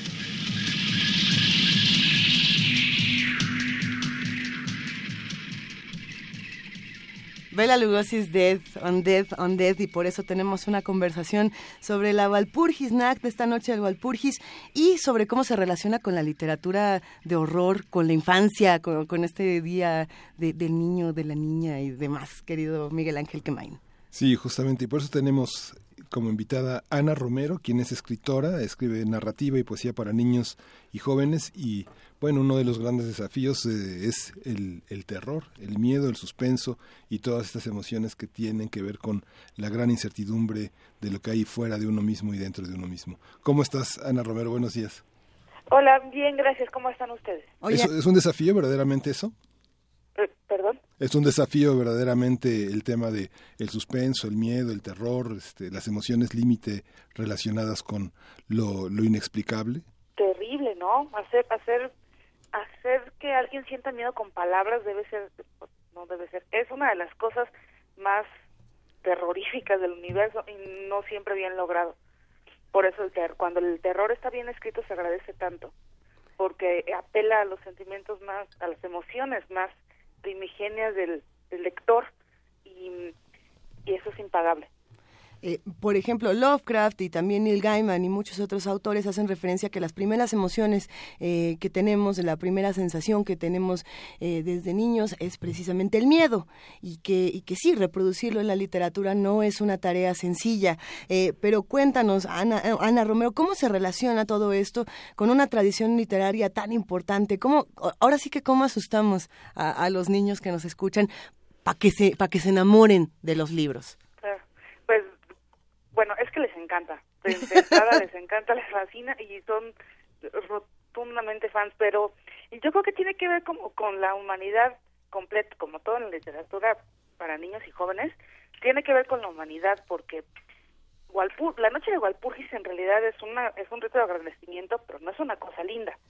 Eh, es un estás alejando a todo lo malo de ti. O sea, quieres que venga lo bueno, pero pero también te previenes para que no vaya a venir lo malo. Es que la gente vivía aterrorizada. Por eso yo creo que por eso todos los dioses paganos e incluso cristianos son como tan tan duros, tan sanguinarios. Los paganos son sanguinarísimos, exigían unas unas cosas, unos sacrificios terribles llenos de sangre, pues cómo iba a estar la gente, vivía en el terror total. Si no le caía ahí un árbol en la cabeza, se lo iba a matar otro cristiano más, bueno, no cristiano todavía. Otro ser humano. Pero otro ser humano ahí más más más grandote, más fuerte, vivía en el terror total. Habría un montón de había un montón de cosas de las que huir. Y y, y claro, seguimos huyendo todavía de otras cosas distintas pero seguimos con mucho terror porque son un montón de cosas las que las que pueden hacernos daño y al, y en los niños eh, quizá no sean más ahora veremos que creemos creer que, que no son tan importantes las cosas que nos daban terror de niños pero quizá lo sean más de las que nos preocupan ahora porque ahora vivimos aterrorizados por no poder pagar la cuenta de un automóvil que francamente pues, quizá no sea tan importante como ese terror primigenio nocturno de que te va a salir una mano de debajo de la cama y te va a llevar la cabeza. Eso es terror. Y eso lo sentimos solo en los primeros años. Ya luego se convierte en otra cosa, en un miedo como más serenado, más racional. Pero creo que la infancia, la adolescencia son el momento ideal para acercarse al terror y una vez que entra uno en la literatura de terror ya no sales jamás, porque es honesta. Y, e insisto, cuando está bien descrita, es espectacular porque también, y como en toda la literatura, hay unas cosas hórridas que uno no se quiere acercar porque te dan gracia, más bien, ¿no? Pero hay un montón de literatura de terror para niños y para jóvenes, súper bien escrita y claro, todos los clásicos. Claro, y tiene, tiene también que ver, eh, creo que es, es, interesante esto que dices, Ana, tiene que ver también con la posibilidad de conjurar el, el, el, horror, conjurar aquello que me da miedo, ¿no? Pienso en este libro para muy chiquitos que es Fuera de aquí, horrible monstruo verde, publicado por Océano, que es un álbum donde eh, de lo que se trata es de que el propio niño vaya construyendo y desconstruyendo al, al monstruo, ¿no? Aquello que, que, le da horror. Y dice, y termina diciendo, fuera de aquí, horrible monstruo verde, y no vuelvas más hasta que lo diga yo, ¿no? O sea, uno tiene la capacidad de jugar con su miedo, de provocarse miedo y también de conjurarlo y decir, ya no quiero más. Claro, y es una cosa como súper, casi como aventarte del bungee, estar tirando de la cuerda, provocando el miedo hasta que ya no resistas y luego y luego decir bueno no era de mentiras o no era de mentiras pero hasta aquí llegué ya no juego más. El asunto es no poder contenerlo. Eh, el miedo es una es una no es cosa pero es es algo muy poderoso que yo creo que tiene como un cierto peso. Eh, el miedo por sí mismo crea miedo y a mí me parece terrorífico terror, es a lo que más miedo le tengo. O sea, si yo, si yo siento miedo y me empiezo a comer el coco, me da más miedo. Y, llega un momento en que digo, es que yo creo que no voy a poder parar jamás y me voy a enloquecer. Y piensa en alguna situación horrenda de su vida en la que hayan sentido un verdadero terror, de este terror como abisal que sale desde las entrañas y que es en cierta medida inexplicable, porque viene de uno mismo. Eh, a lo mejor en el fondo a lo que nos tenemos miedo es a nosotros, a lo que nos puede salir. Cuando, cuando el miedo está, a lo mejor apela a nuestros monstruos y quizá sea lo que verdaderamente le tenemos miedo. Como cuando este nos perseguía el, hotel en el Cervantino, Luisa. Algo así, algo así, de verdad que, estuvo de terror. Pero, a ver, yo me quedé pensando en, los libros que a lo mejor algunos de nosotros leíamos de niños eh, de terror o de horror y que no necesariamente significa lo mismo esa lectura cuando somos niños que cuando crecemos un poco más, ¿no? Que era el caso, y lo hablamos eh, desde días anteriores que estábamos haciendo esta, esta mesa, eh, de Poe, de Stoker, de Shelley, hasta del mismo Stephen King, ¿no? Y Y tenemos estos autores que cuando somos niños decimos, ay, está, está espeluznante, ¿no? Había un gato ahí de, escondido. Y, Edgar Allan Poe, la mujer emparedada. Por Pero, pero tienes estos relatos que cuando los vuelves a leer al crecer, encuentras otro, otro tipo de, de lecturas. Y, y, no sé si eran dirigidos precisamente para los niños cuando fueron escritos. Quiroga, por ejemplo, es uno de estos autores que dudo mucho que haya dicho, ay, voy a escribir el, el almohadón de plumas para los chamacos. Seguro que no. O, Ana Romero, ¿cuáles, ¿cuáles son estos autores que sí dicen, a ver, este era directamente para los niños? Porque, eh, no sé, Poe, por ejemplo, hablábamos, ¿no? Esta relación con Malarmé, que a lo mejor uno no encuentra. De, chamaco nomás quieres ver el cuervo y, no sabes si el Nevermore este, era para el susto o no. Eh, pero tú qué piensas, Ana Romero? Yo creo que siempre ha tenido eh, mucho que ver el terror con la literatura para es dirigida como estrictamente para niños, porque son grandes fanáticos de, de todas estas cosas, ¿eh? que uno, a mí, a mí me, es que me sigue dando mucho miedo todas estas cosas de juventud que dicen, Lovecraft, Arthur Martin, o sea, todo esto me sigue dando miedo, Stephen King me sigue dando mucho miedo pero a los chavos también, y yo digo, a ver, o sea, si yo apenas lo aguanto, ¿cómo? Pues ellos lo aguantan mejor. Y mientras más les digas que no lo lean, con más gusto lo van a leer. Ay, pero por supuesto, sí, no, bueno, increíble. El, hay una hay una trilogía, una saga, no es cierto, no es trilogía, son cinco, una saga de un escritor mexicano que se llama Antonio Malpica, que se llama El libro de los héroes. Me da un miedo, bueno, de verdad así de la sábana en la cabeza pero no, yo no iba a hablar de eso. Iba a decir de los niños. es que sí se usa el terror, sobre todo con fines didácticos, pedagógicos y morales. Los cuentos de hadas son tremendos. Les hacen unas cosas que Dios guarde a los niños los meten en toneles y los avientan cascada abajo, los empalan, les cortan la cabeza, los ofrecen de sacrificio, los meten en unas canastas de mimbre, les hacen de todo si se portan mal. Y si no se portan mal, de todas maneras les hacen de todo. Son terroríficos de verdad. Viene la bruja, viene el demonio, todo viene por ellos. Eh, son para niños. Son, pues no exclusivamente, pero fueron pensados para ellos.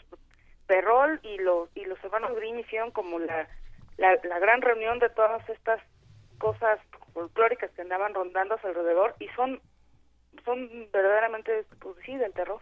Pero esos son para, para desalentar cierto tipo de conductas, ¿no? Eh, volver el, el, bosque un lugar horrible, lleno de monstruos, para que no nos fueran a perder ahí adentro, este, hablar de lobo eh, para, para disfrazar ciertas posibilidades de ataques sexuales, o sea, todo eso se construye para meterles el miedo en el cuerpo, literalmente. Eh, con esta nueva visión tanto de la literatura infantil como de los niños mismos, como del mercado que dice que los monstruos son increíbles, como del mercado, eh, ¿cómo, ¿cómo te sientas hoy en día, no? Ya este, con esta idea de no a los niños no hay que irlos aterrorizando, sino hay que enseñarles a entender sus miedos y tal.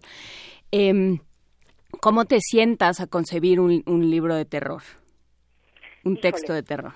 ¿Qué, les parece si respondemos esto después de hacer una pausa dramática para despedir? Porque se me hace que aquí se va a poner re buena la, conversación, Ana Romero.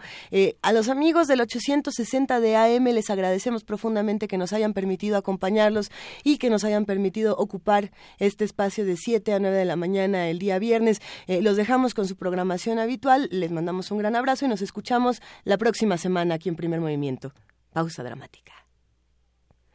Y después de esta pausa dramática, seguimos aquí platicando con Ana Romero, escritora de narrativa y poesía para niños y jóvenes. ¿Y con qué pregunta nos habíamos quedado, querida Juana Inés? ¿Cómo te sientas a escribir libros para niños ahora que ya no puede ir uno aterrorizando a los niños tan impunemente? claro. es lo que dices, Juana Inés. Tienes toda la razón, pero también antes habías dicho una cosa. Mientras más les dices que no, más lo hacen. Claro. Yo, yo no sé si en realidad les contaban esas cosas tenebrosísimas del, del bosque para que no fueran o para que sí fueran y ya deshacerse de ellos. Ay. es una maldad horrible, pero bueno. Yo creo que eh, pese a lo que un montón de adultos podemos pensar, los niños distinguen perfectamente bien entre la realidad y la ficción, pero lo tienen más claro que nosotros. Si ellos dicen voy a hacer como si, saben que están haciendo como si, se lo toman en serio y van a cumplir su papel, pero es como si. Una vez que la mamá les grita que está la que están los molletes listos, sueltan el como sí y se meten a comerse sus molletes. A nosotros quizá nos cuesta un poco más de trabajo salir de la ficción y nos creamos unas ficciones en la cabeza. Ellos se los crean, pero no las confunden.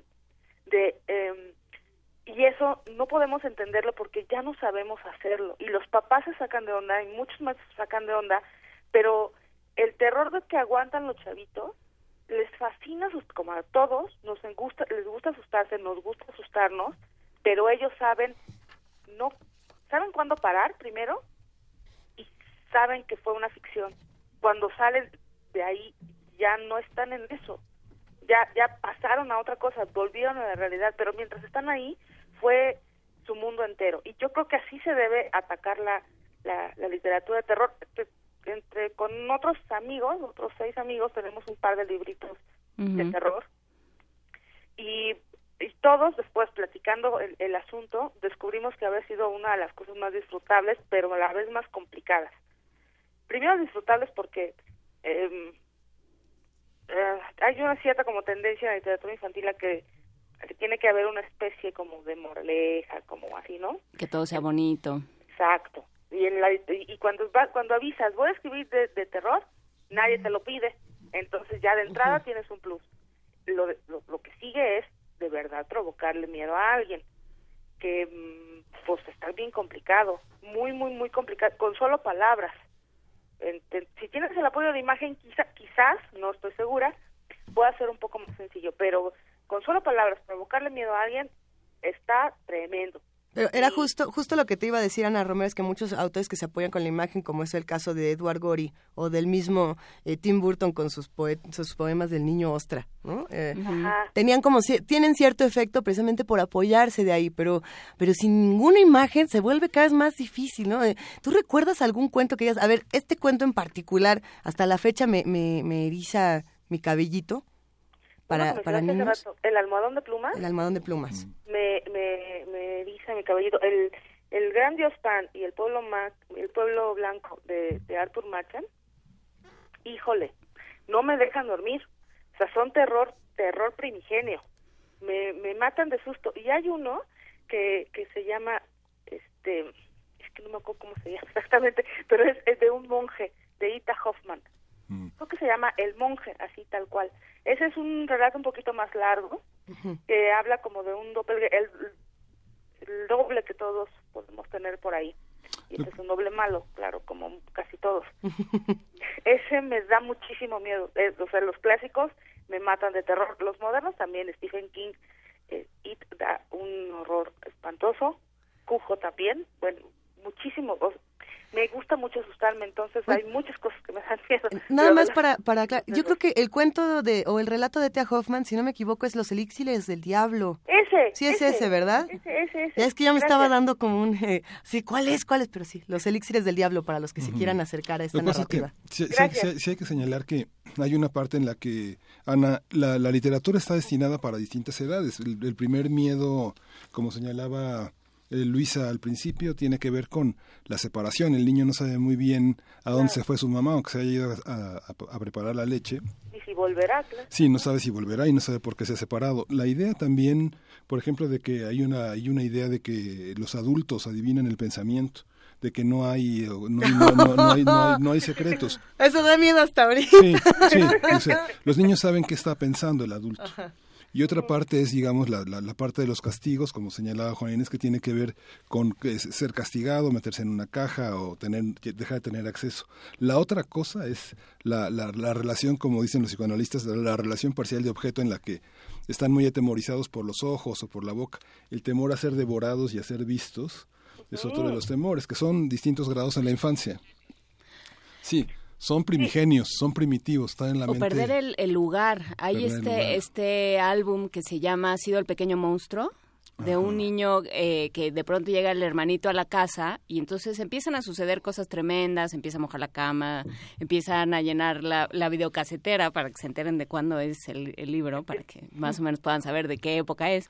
O es hipster y es de este año. No, no, es cierto. Eh, no es hipster, ¿no? Es, es, clásico y empieza a meter, empieza, el pequeño monstruo empieza a rellenar la videocasetera de galletas, empiezan a suceder desgracias y el, el niño dice, yo no fui, fue el pequeño monstruo, ¿no? O sea, está tan invadido mi espacio y está tan amenazado mi, mi lugar en el mundo que necesito disociar y necesito entender las cosas de otra manera y para eso también sirve sirve lo que no podemos explicar.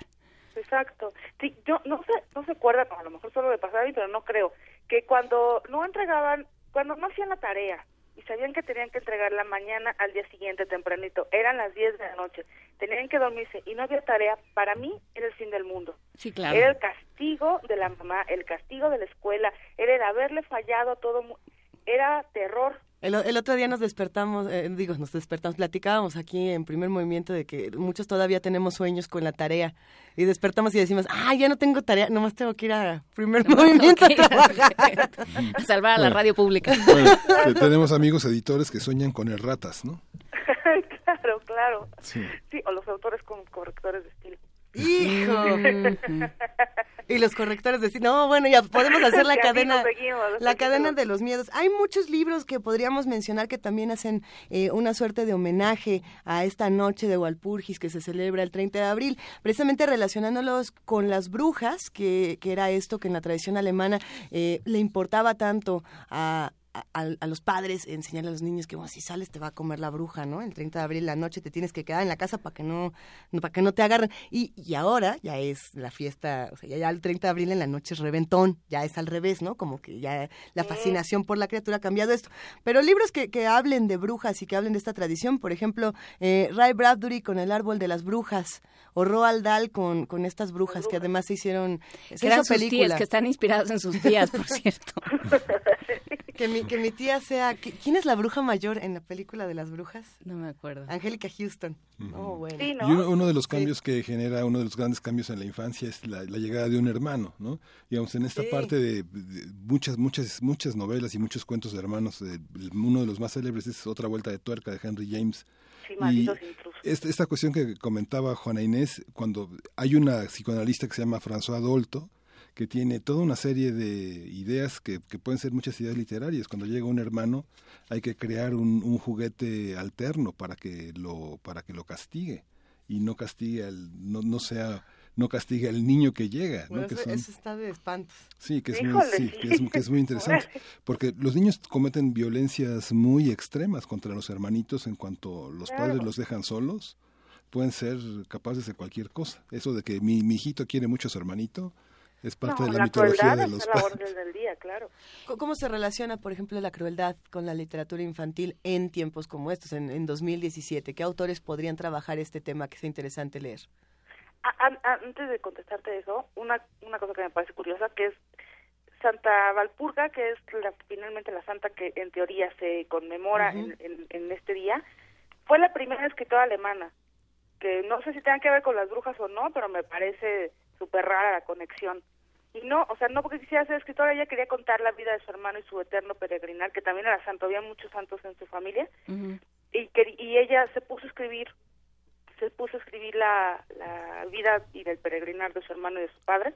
Y, y es la primer ese es como el primer documento que en esta tradición el primer documento firma firmado firmado con, por una mujer. Y luego de ahí salieron brujas súper raro. Pero bueno este, Buenísimo.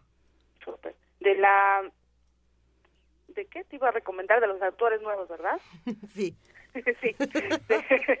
Voy a empezar por los mexicanos porque son los que tengo más cerca eh, y porque me gustan un montón. Hay eh, hay un hay un libro de Mónica Beltrán, de Mónica Broson, que se llama Alguien en la ventana, en el Fondo de Cultura, que me da muchísimo miedo. La saga esta del libro de los héroes de Antonio Malpica también me da mucho miedo.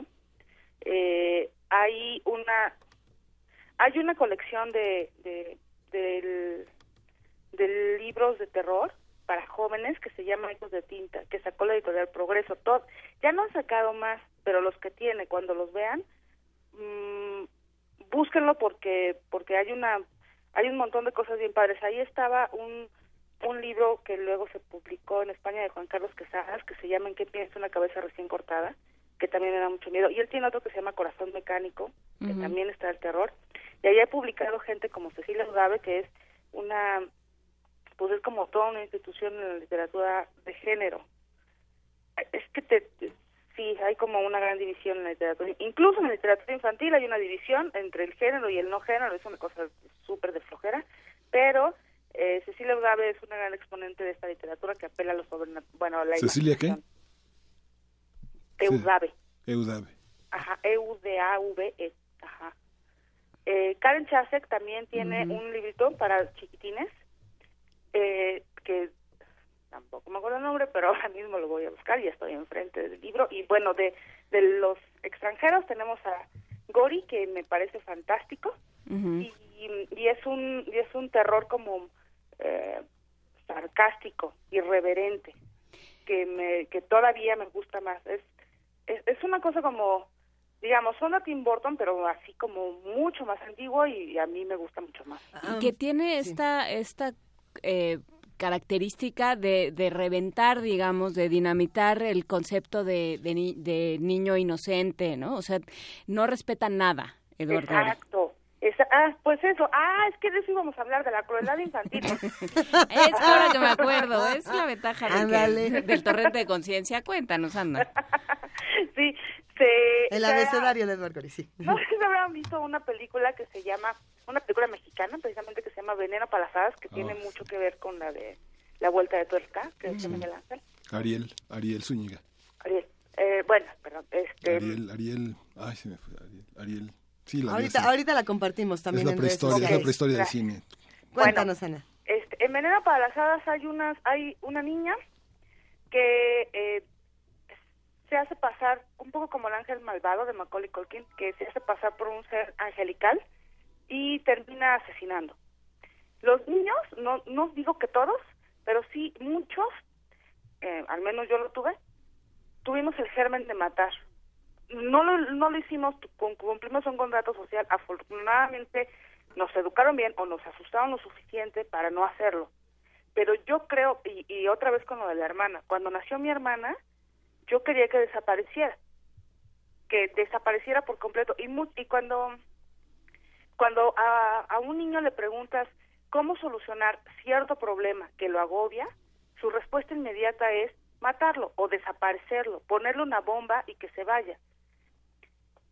Yo no sé si sea crueldad, yo no, o sea, a lo mejor es que todos somos muy malos. O y falta luego de el contrato límites. social nos va como conteniendo.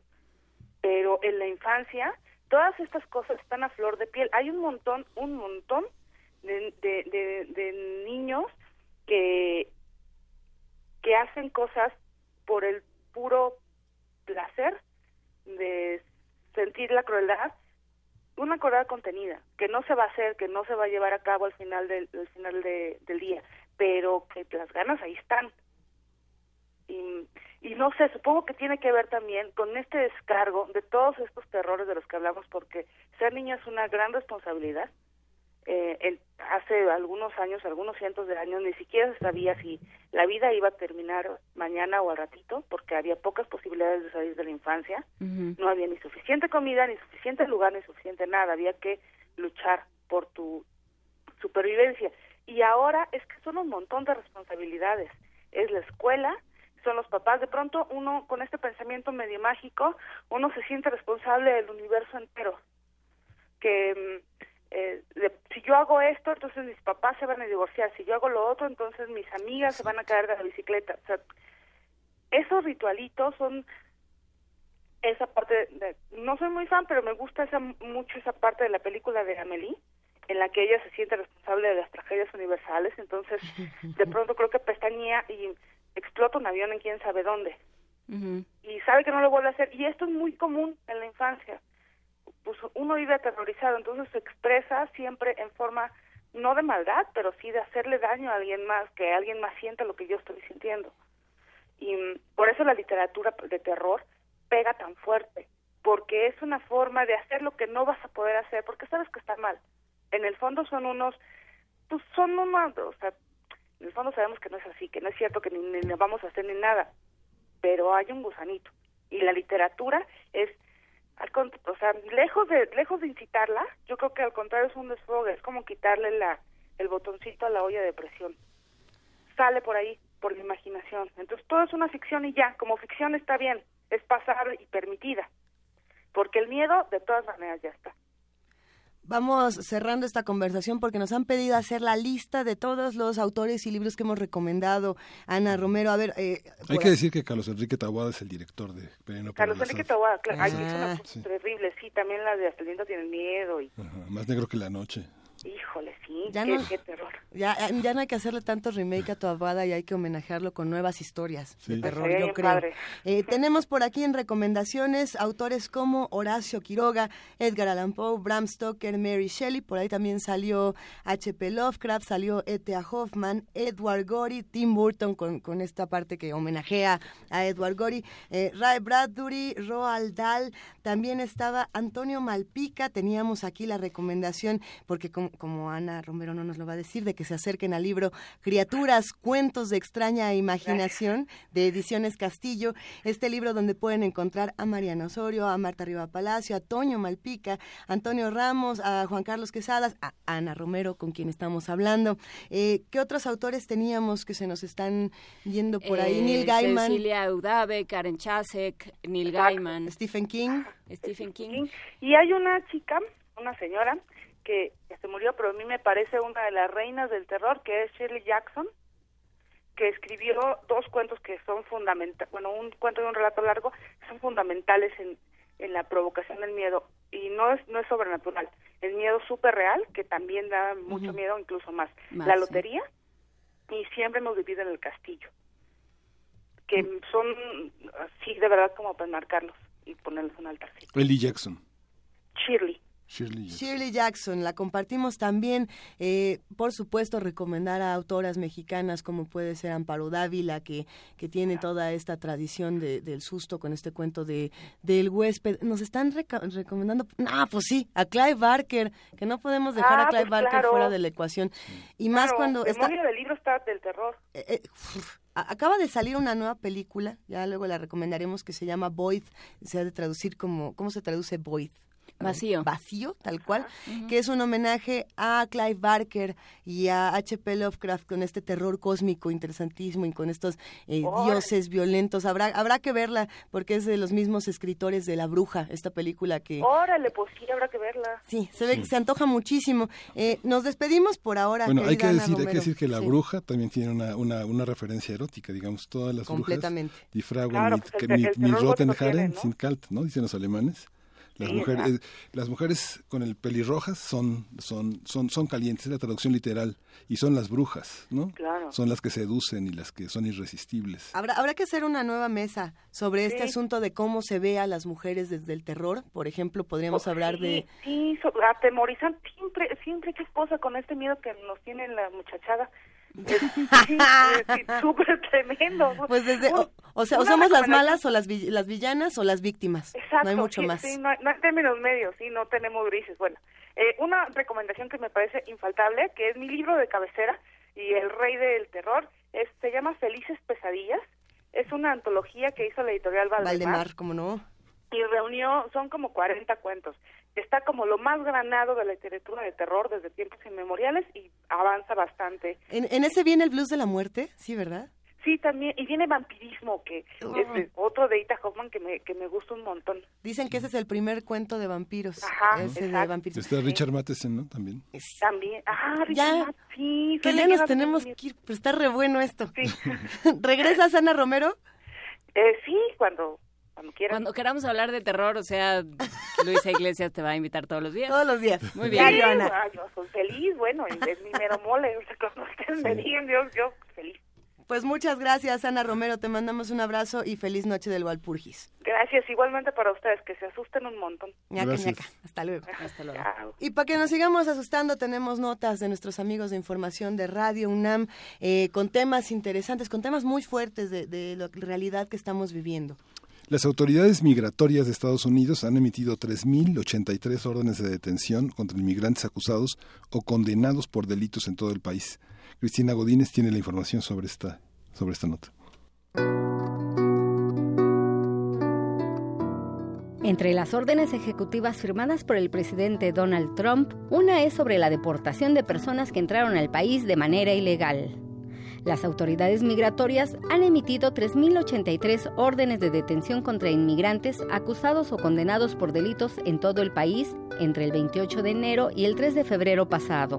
Al respecto comenta el maestro Damaso Morales Ramírez, investigador de la Facultad de Ciencias Políticas y Sociales de la UNAM. Todo esto abre un debate, primero, si la inmigración es realmente un gran delito en los Estados Unidos que está eh, Donald Trump estar tomando recursos materiales, financieros y humanos de otras tareas que tienen que ver también, por supuesto, con justicia y seguridad interna en Estados Unidos para un asunto que quizá no sea de la magnitud o de la gravedad en el sentido de la seguridad de los propios Estados Unidos. Dos, eh, la idea que ya está ahí subyacente de que el inmigrante tiene un perfil criminal, cuando en realidad pues obviamente tampoco esto es cierto, es casi un perfil lombrosiano de que simplemente por ser inmigrante ya te considero que eres una persona de malos antecedentes penales y ya te estoy penalizando anticipadamente. El académico dijo que este fenómeno se presenta debido a una visión y discurso xenofóbico del gobierno que encabeza el republicano. Y que finalmente él sabe perfectamente que tiene bastante eco en amplios sectores de la sociedad norteamericana. Más allá de que pudiera ser incluso ridículo, eh, en términos de política interna y de lo que le reditúa, pues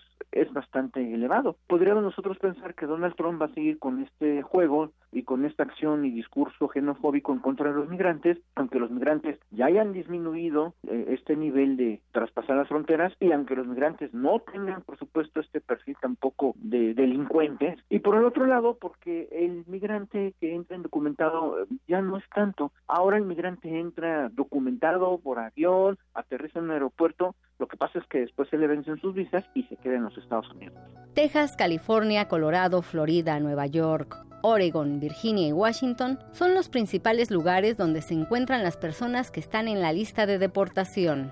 Para Radio UNAM, Cristina Godínez.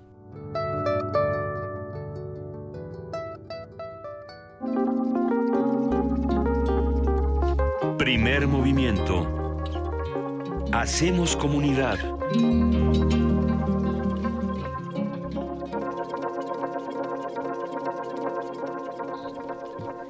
Tenemos muchas cosas que regalar por aquí. Hay boletos, querido Miguel Ángel. Sí, tú, ya, tú que me, ya me consideras el amo de los boletos. no se te olvidó, qué bueno. Mi querido amo de los boletos, ¿ahora, qué, ¿ahora qué te traes? Sí, tenemos cinco pases dobles para la obra La Brisa, que, que serán para el domingo 30 de abril a las 18 horas en el Teatro El Galeón del Centro Cultural del Bosque, que está atrás del Auditorio Nacional. Los ganadores tienen que recoger los boletos media hora antes de la función en la Mesa de Relaciones Públicas. Esa mesa está al lado de la taquilla. La Brisa es una, una obra que dirige Tamara Cubas y actúan Suada Tala, Tamara Cubas, Alicia Laguna y Kanga Trujillo, que es baterista. Eh, hay que tener, hay que escribir en el muro de Facebook su nombre completo con el hashtag La Brisa. Y ya con eso. Y ya con eso, solo eso. Estamos en arroba P Movimiento para los que nos quieren escribir en Twitter, en Facebook, estamos como Diagonal Primer Movimiento UNAM y tenemos también el teléfono 55 36 43 39. Hace mucho que no damos el mail para que nos manden postales sonoras o archivos con diferentes narrativas. Estamos en Primer Movimiento UNAM arroba gmail.com. Exactamente. ¿Y nos vamos a una llamada? Nos vamos. Los independientes, los de editorial emergente, los artesanales. Aquí se reúnen las alternativas literarias, los otros libros. Tianguis de apoyo a la diversidad textual, del 28 al 30 de abril. Adolfo Prieto 133, Colonia del Valle. Entrada libre. Descubre novedades editoriales y llévate grandes sorpresas. Radio UNAM. 9 de la mañana con 54 minutos para cerrar este programa. Ustedes saben que hoy empiezan los otros libros en Radio UNAM. A las 5 de la tarde tenemos eh, la inauguración de los otros libros y tenemos una conversación hoy con Jorge Plata, quien es escritor y editor fundador de Sbartia Ediciones, que participará, que estará en este tianguis de libros, en esta venta de libros tan importante. Hola Jorge Plata, ¿cómo estás? Hola, ¿qué tal? Muy bien, aquí andamos. ¿Con qué, eh, con, con, qué, con qué van a, con qué van a presentarse y cuéntanos qué es Sbarti Ediciones? Wow, hay mucha felicidad ahí. la noche de Walpurgis toda ella. ¿Ya, ya, empezaron a festejar el Día de las Brujas? Bueno, pues Sbarti Ediciones es un sello este, que yo fundé y que es un sello de libros conceptuales. es un sello en donde los libros se hacen de una forma diferente, ya que primero se conceptualiza el libro, se hace como la idea de hacer, digamos, un libro mariposa o un libro papalote o un libro que está invisible o un libro que se pueda leer en la oscuridad. Y después de ahí, después de concretar el proyecto, ya se busca un autor que corresponda y que le dé vida a ese, a ese libro. O sea, libros en busca de autores. Exacto. ¿Y cómo, a ver, y cómo funciona este consejo editorial? ¿En qué, qué, ideas entran, qué ideas eh, se quedan en el tintero? ¿Qué hace falta para que llegue a su concreción una, una idea editorial? Pues muchas, muchas ideas se quedan en el tintero por lo mismo de que no encontramos al autor justo que nos ayuda a desarrollar tal o cual proyecto y de otras más bien es una cuestión de investigación. Es una editorial en la que nos tomamos nuestro tiempo para investigar diferentes tipos de materiales, diferentes tipos de imprenta, para hacer un libro específico y único a el autor. Entonces, en el último libro que hicimos y en el libro que estarán viendo ahora en los otros libros, se llama El lenguaje del cuerpo. Y este libro, aparte de hablar de físico-culturismo y hablarlo desde la perspectiva de una mujer, el cover del libro, digamos, lo que lo guarda... Es de piel, no, no es cierto. Es, no, es, este, es una impresión 3D que corresponde anatómicamente a la físico-culturista que nos ayudó a hacer el libro. Entonces es, digamos, el primer libro musculoso. El primer libro musculoso. ¿Ya están en este momento en Radio UNAM, en Adolfo Prieto 133? ¿Ya llegaron a instalarse? Eh, ya desde ayer llevamos nuestro material y ya en la, en la tarde ya estaremos ahí ya estaremos con todas nuestras novedades. Ahorita nos vamos corriendo a echarle un ojo a este libro musculoso, El lenguaje del cuerpo. Qué, qué maravilla poder hablar del el primer libro musculoso. De verdad, eh, un, un, gustazo escucharte, Jorge Plata. Eh, al, al, ratito nos vemos, ya, se, ya está llegando primer movimiento a su fin, pero los invitamos a que asistan a los otros libros en Radio UNAM, este tianguis literario, y a que conozcan Svart Ediciones, que es un trabajo eh, sin duda divertido, pero además eh, muy cuidado, muy procurado. Gracias, Jorge. Muchísimas gracias. Nos estamos viendo viernes, sábado y domingo ahí en Radio NAM. Venga, acá estaremos. Un abrazo. Hasta luego. Hasta luego. Y ahora sí, ya nos vamos. Ya, pero ¿qué creen que la próxima semana sí estamos? Nosotros no nos vamos de puente. No. Nosotros no nos vamos de puente, aquí vamos a estar el lunes, aquí vamos a estar el viernes, aquí vamos a estar todos los días de la próxima semana, así es que, ¡yay! Así es que una vuelta y vénganos a visitar. Vamos a instalar un pequeño chapoteadero aquí en la cabina. ¿Un chapoteadero? Pequeño pues es lo único que falta, solo que solo que cultivemos papayas con esta temperatura. ¿Quién, ¿Quién, fue en redes sociales que nos estaba mandando una criatura oscura ya para cerrar? Creo que fue R. Guillermo, que dice que no nos dimos cuenta de que había que, en la penumbra de la cabina. No, eso es la ceiba que está creciendo aquí atrás por dada esta temperatura y esta humedad. No se preocupen, es una ceiba, todos tranquilos. Al rato hacemos un periscope de la de la niña de Radio UNAM y de todas las criaturas nocturnas. No, dense una vuelta, vámonos todos juntos a los otros libros y ya nos queda un minuto. Hay que decirlo, Día de la Danza en Radio UNAM. ¿Cómo se celebra, de 18, De 18 a 20 horas vamos a tener un, una transmisión en vivo desde el Centro Cultural Universitario. Vamos a estar recorriendo todas las todas las eh, puestas en escena en la fuente, en los teatros de, de la danza mexicana presentada allí. También les recordamos que la transmisión de mañana de Hocus Pocus es una transmisión especial para todas las niñas y los niños que se quieran divertir. Y nos despedimos el día de hoy con Fever. Hay nada más, una recomendación de Benito, Díaz. Entonces, pues con eso cerramos esta, esta mañana de viernes. Gracias a todos los que hacen posible el primer movimiento. Gracias, querida Juana Inés. Muchas gracias a ustedes. Gracias, esto fue primer movimiento. El mundo desde la universidad y You Give Me Fever.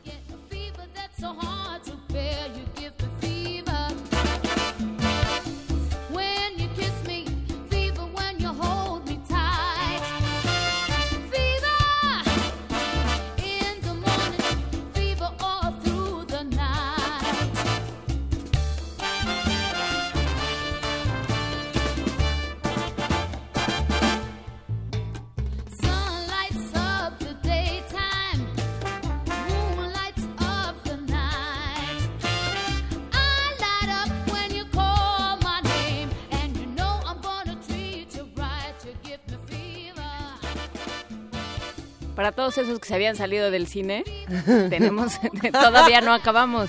Una posdata. Una posdata. Tenemos un, bonito colofón. Tenemos dos paquetes de libros para niños. Cortesía del Fondo de Cultura Económica. Eh, Érase una vez lo que no fue, de Juan Palomino. Al final de la fila, de Marcelo Pimentel. El Pozo de los Ratones en, eh, de Pascuala Corona. Y de Miss Van Hoot, Aventuras en el Parque. Entonces tenemos dos paquetes de libros. Llame por teléfono. No por, Twitter. En arroba PMovimiento, hashtag quiero libros. Y ya con eso se llevan los paquetes. Adelante. Feliz noche de Walpurgis.